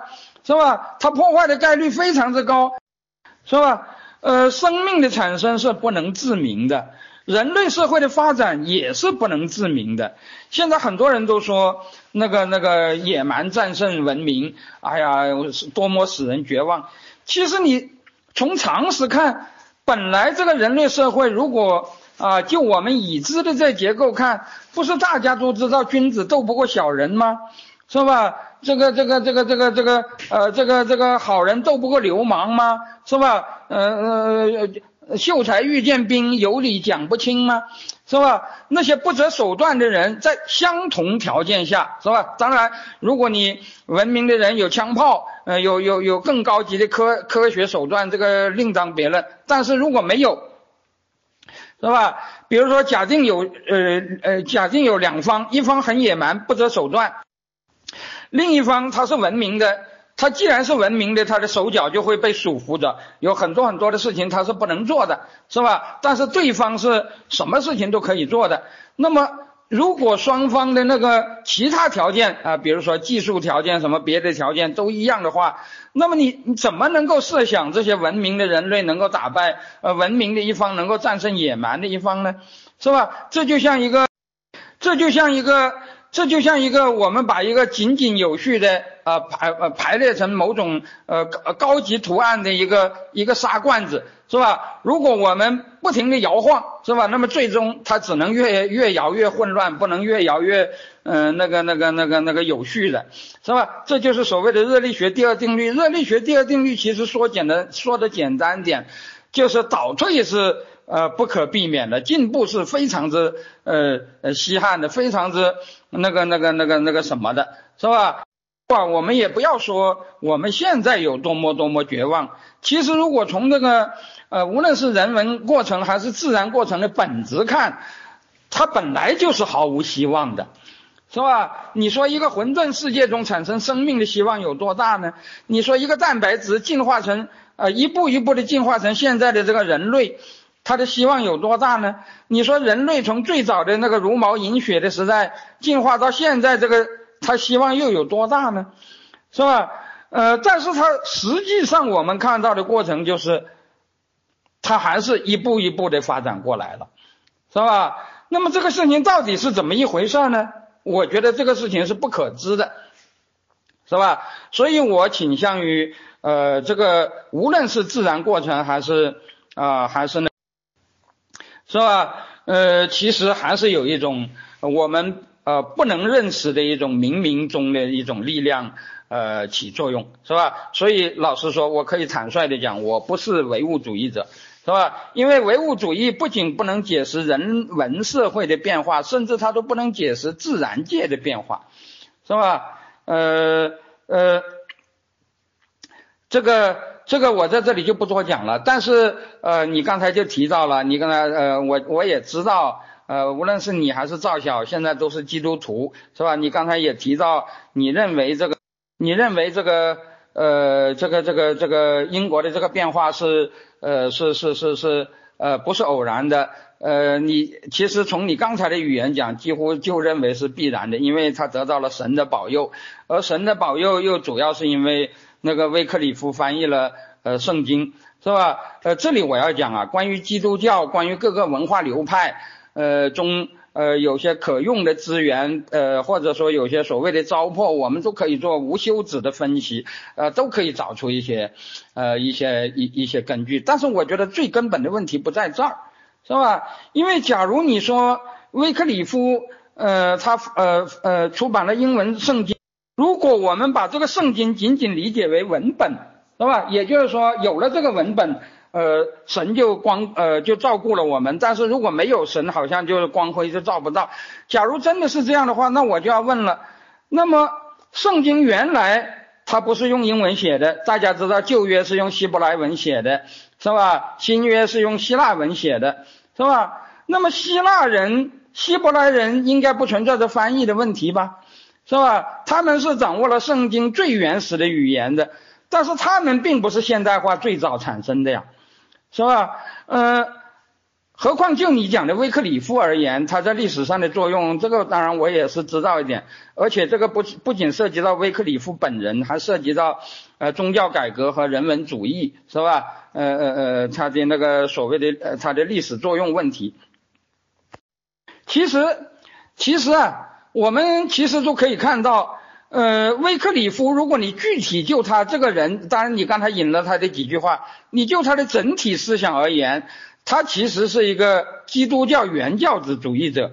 所谓基督教原教旨主义，那就是非常强调呃原始呃基督教原始宗教社团的那种。公有制教权主义那种那种非常严格的啊，就是那种呃那种东西是吧？那种东西其实往往，如果我们只是从语言中做推论的话，它引申出来的并不是现在西英国我们看到的资本主义，恰恰是很像社会主义的。所以威克里夫和受他影响最深的再进理派，在马克思主义的呃史学中啊，受到的评价是非常高的。那个呃，不仅是威克里夫了，这个宗教改革中的很多新教的先驱人物，比如说意大利的萨瓦纳洛了，是吧？那个包括英国的呃呃威克里夫，还有呃，比如说那个呃呃德国呃十六世纪所谓的大农民战争时期的一些像敏采尔这样的人，是吧？他们坚持的都是呃所谓原始基督教最。基本的一些东西，实际上就是那个早期宗教社团的那种呃高度统一、高度那个那个那个就是就是呃一切东西都是共享的什么什么呃讲的简单点就是理想主义，而这个理想主而且老实说，我觉得这个理想主义在当时的宗教社团中是有强制性的，这一点呃这 这一点恐怕是不容否定的，是吧？因为这人类早期时代其实都是这样。如果真的要讲这，如果真的要说这个东西起了决定性作用，那恐怕英国现在恐怕就不应该是一个我们称之为资本主义的那个社会，是吧？而是应该是一个呃社会主义社会了，是吧？也正是这一点，所以呃后来的马克思主义者都把威克里夫、敏采尔、萨瓦纳洛拉这些人都叫做呃空想社会主义者，而且马克思认为呃所谓的科学社会主义是从他们那里呃继承。来的是吧？什么三个大家也知道，所谓的三个组成部分嘛，是吧？所以我觉得像这样的事情，如果你涉及到具体的教义的话，那么我觉得所有的教育都都可以做各种各样的解释的，是吧？你既可以做出一个和现在的英国。走向一致的解释，也可以做相反的一种解释。而且我们知道，呃，从维特根斯坦以来，从索绪尔以来，呃，这个呃，西方各国的那个语呃哲呃呃西方的哲学有一个所谓的呃语言哲学转向嘛，是吧？它一个很重要的转向就是呃越来越把语言看成是一种符号，这个符号内部有一个所谓的。呃那个那个那个那个能指与所指之间的任意原则。这个我不想把这个话说的太呃太复杂，讲的简单一点，就是呃具体作为一种符号的语言，几乎是可以任意解释的，是吧？所以如果你引几段语录来说明，它会它会起什么样什么样的作用，我觉得都是很难说的，是吧？但是呃。这里又涉及到一个问题，就是呃，不管刚才赵晓讲现代化应该起源于荷兰，还是应该起源于呃英国，有一点都是很明确的，就是在现代化过程中，宗教的确起了非常重要的作用，是吧？呃，这两个国家又恰恰是新教国家，所以很多人都说，呃，新教是资本主义的，或者说近代社会的呃一个一个。一个一个推动呃一个推动器是吧？呃，刚才谈的还不是呃刚才谈的还是一般的基督教，现在又回到一个基督教中的一个具体的教派，呃，就是新教了，是吧？呃，但是我觉得啊，呃，我就像我刚才问分析威克里夫一样，我觉得即使他们起了这种作用，你也很难从那个。作为一种语言符号的教义中去探讨这种作用的，实际上啊，我认为现代化之所以能够成功，基本上就是它符合呃人类中的一些根本的一些呃一些一些一些人性。讲的简单一点，就是人是需要自由的，人有自由意志，是吧？这一点，那个那个那个那个，刚才赵晓已经讲了。但是为什么虽然有人都有自由意志，虽然人都希望有自由，我经常讲一句大实话，就是每一无论哪一个民族，呃，监狱都是要上锁的，如果不上锁，犯人都跑光了，是吧？也就是说，人们都是不愿意被关起来的，人们都是愿意自由的，是吧？但是自由又总是得不到呢？我觉得一个很重要的原因就是。虽然人人都想啊寻求自由，是吧？呃，但是自由作为一种公共物品，用经济学的语言讲，它的外部性是最强最强的一种公共物品，是吧？讲的简单一点，就是任何一种你追求的东西，你付出了努力，你就可以得到；别人不付出努力，别人就得不到。于是。你为了自己能够得到这个，你就愿意付出努力，是吧？这就是所谓的私人物品。但是这样的私人物品，它可以调动每一个人的积极性。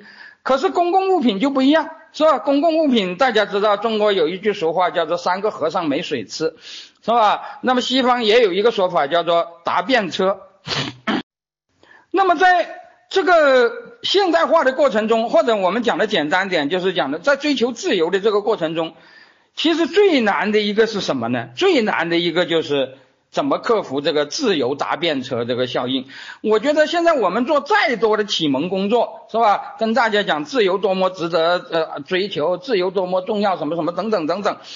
我觉得这些说法很有用，但是不能起根本的作用。道理很简单，是吧？自每个人都需要做由呃自由，实际上是不需要启蒙的，是吧？但是人性中有一个很恶劣的一点，就是第一，人们不愿意尊重别人的自由，是吧？第二，人们虽然希望自己自由，但是希望搭便车由别人为自己来争取自由，是吧？那么很难有人同时超过这两个，很难有人同时迈过这两个坎，是吧？我的意思是说，也许你能迈过其中的一个坎，是吧？比方说，呃，这个，呃，我们都认为，我们都想自由，但是我们希望搭便车。那么有些人他就是勇敢的人，他不搭便车，他自己主动去争取自由，是吧？可是大家知道，我刚才又讲了，人性中有另外一面。就是人们都希望自由，但是很难尊重别人的自由。那么，尤其是这个人他成为争取自由的功臣以后，他往往会认为他比别人更有资格得到更多的自由。这就是那个呃，奥威尔在那个那个那个那个。呃，那个一九八四年里头讲的啊，人人都平等，但是有些人更平等，是吧？或者说人人都自由，但是有些人更自由。那么如果是这样的话，这些自由战士本身就会变成新一代的专制者，是吧？所以我曾经有一本书啊，叫做《实践自由》，是吧？呃，如果用基督教的语言讲，我觉得啊，那个呃，我们讲基督教教义的人，就像我们现在做启蒙的呃，讲那个自由呃理论的那些人，呃，他们实际上扮演的是神学家的角色，但是实际上啊，在人类历史上很多过程中起作用的并不是神学家，而是圣徒，是吧？所谓的圣徒，就是用某种宗教精神支撑着，是吧？他们有。呃，超越性的追求，也就是说，他们追求的不是此岸世界的东西，而是彼岸世界的东西。这种追求使他们能够同时摆脱我刚才讲的这两个门槛，是吧？第一，啊，他们呃不存在着，第一，他们呃不存在着搭便车思想，是吧？他们就愿意为自由付出代价，是吧？第二，他们为自由付出代价了以后，他们又不因此要求自己的特权。是吧？呃，要求呃那个没有付过代价的这些人也和他们一样享有呃不多一点也不少一点的自由。讲的简单点，什么叫自由呢？自由就是允许别人平庸啊，就是允许人们平庸。自由就是允许人们不信仰。自由就是反对强制崇高，是吧？如果我们做不到这三点，那就不能说是自由，是吧？比方说。那个伊斯兰的那些那些强制行为，他们的理由都是崇高啊，是吧？他们都要强迫别人崇高啊，是吧？那就很糟糕了。所以所谓的自由，它就是一种呃，从本质上来讲，它是世俗主义的，是吧？所谓的世俗主义就是说啊，他反对强制崇高，他要允许别人有平庸的权利，允许别人有不信仰的权利。但是问题就在一个最大的矛盾在于，如果所有的人都是平庸的，你就根本跳不出三个和尚无自由的这个这个困境，是吧？呃，我曾经呃在这本书里头呃呃就用了一句话叫“众人皆知奴役苦，三个和尚无自由”，是吧？那么怎么才能摆脱这个？这个困境呢，其实宗教精神就起了很大的作用。请注意，我这里讲的是宗教精神，不是某一条教义，是吧？这个宗教精神可以来源于呃新教，也可以来源于呃那个天主教，甚至来源于儒家都是可以的，是吧？但是总要有一条，就是你要为呃大家的自由而奋斗。而且这个奋斗的结果，你自己并不能够比别人多得一份自由，是吧？那么这个东西就需要有一种超越的人格，是吧？呃，自由是一个世俗制度，但是争取世俗制度的过程却需要有训教精神。是吧？这就是这个啊，这个这个这个这个这个基督教是吧？尤其是呃，在呃争取自由的过程中，很多人都是有强调的强烈的宗教信仰，有强烈的宗教献身精神的人，是吧？呃，这个我觉得呃，我们如果真的要谈呃这个这个这个宗教。与现代化的关系，我觉得这个是非常重要的，因为啊，哪怕所有的人都有现代思想，但是只要你跳不出这个框框，你仍然不可能实现呃现代化的变革。因此啊，我觉得呃，今天基督教在中国传播，我觉得是个非常好的事情，是吧？因为呃，我们的确是需要有一种超越精神，的确是需要有一种那个呃信仰。是吧？呃，而且这种信仰，呃，讲的简单一点，就是呃，它可以自律，但是不能律人的，是吧？我呃，我在这本书里头，呃，有一个一个对子嘛，就是那个那个呃，那个高调再高，苟能律己，切呃慎勿律人，高义无妨，是吧？低调再低，是吧？呃，持守底线，呃呃。呃，自呃低调低调再低，呃呃呃呃不许你什么呃低低义无害是吧？也就是说，呃你可以是平庸者是吧？你可以不现身，但是你不要去抢别人。你可以是高尚者，你甚至高非常高尚都行。我很反对一种说法，我认为，呃，有一种说法是不对的。他们认为我们现实社会中很多极权主义的罪恶是因为理想太高调了，是吧？呃，有些人是乌托邦，他们追求一个不可能的世界啊，他们不够现实主义，所以造成了很多灾难。我觉得这个说法是不对的，是吧？什么叫做现实的呀？什么叫做不现实的呀？是吧？很多人都说你讲的这个自由民主就是不现实的呀，就是乌托邦啊！我怎么能够去反对他呢？我能够说自由民主百分之百是一定能够实现的吗？老实说，我做不到这种论证的，是吧？但是我要说，是吧？你再高调，只要这个高调只能律律己而不能律人，那你再高调都无害的。你是乌托邦，呃，你你是乌托邦，其实也不妨碍。是吧？包括威克里夫，包括你刚才讲的很多人，包括你讲的很多人在内，他们追求的东西，他们难道实现了吗？是吧？没有实现嘛，但是也没有造成灾难呢。而且我们也知道，美国这个国家，呃，早就有人分析过，它是盛产乌托邦的国家，是吧？从殖民时代起，一代又一代的所谓的空想社会主义者，是吧？像那个什么欧文呐，啊，贝拉米啦。呃，什么什么卡贝啦，呃，还有那个俄国的呃呃空想社会主义者柴可夫斯基啊，是吧？等等等等，他们都跑到美国去搞啊那个什么新协和村啊之类的这些东西，是吧？美国是世界上最盛产乌托邦呃实验的国家，但是这些乌托邦都是志愿者的实验，他们没有强迫别人，是吧？他们如果做成了。那是人类的福音，他们没有做成，也不会是什么灾难。所以我觉得，乌托邦本身并不是一个什么呃罪魁祸首。何况我们如果要承认人是理性是有限的话，那么我们首先就要承认什么是乌托邦，什么是能够实现的。我们判断这个事情的能力本身就是有限的。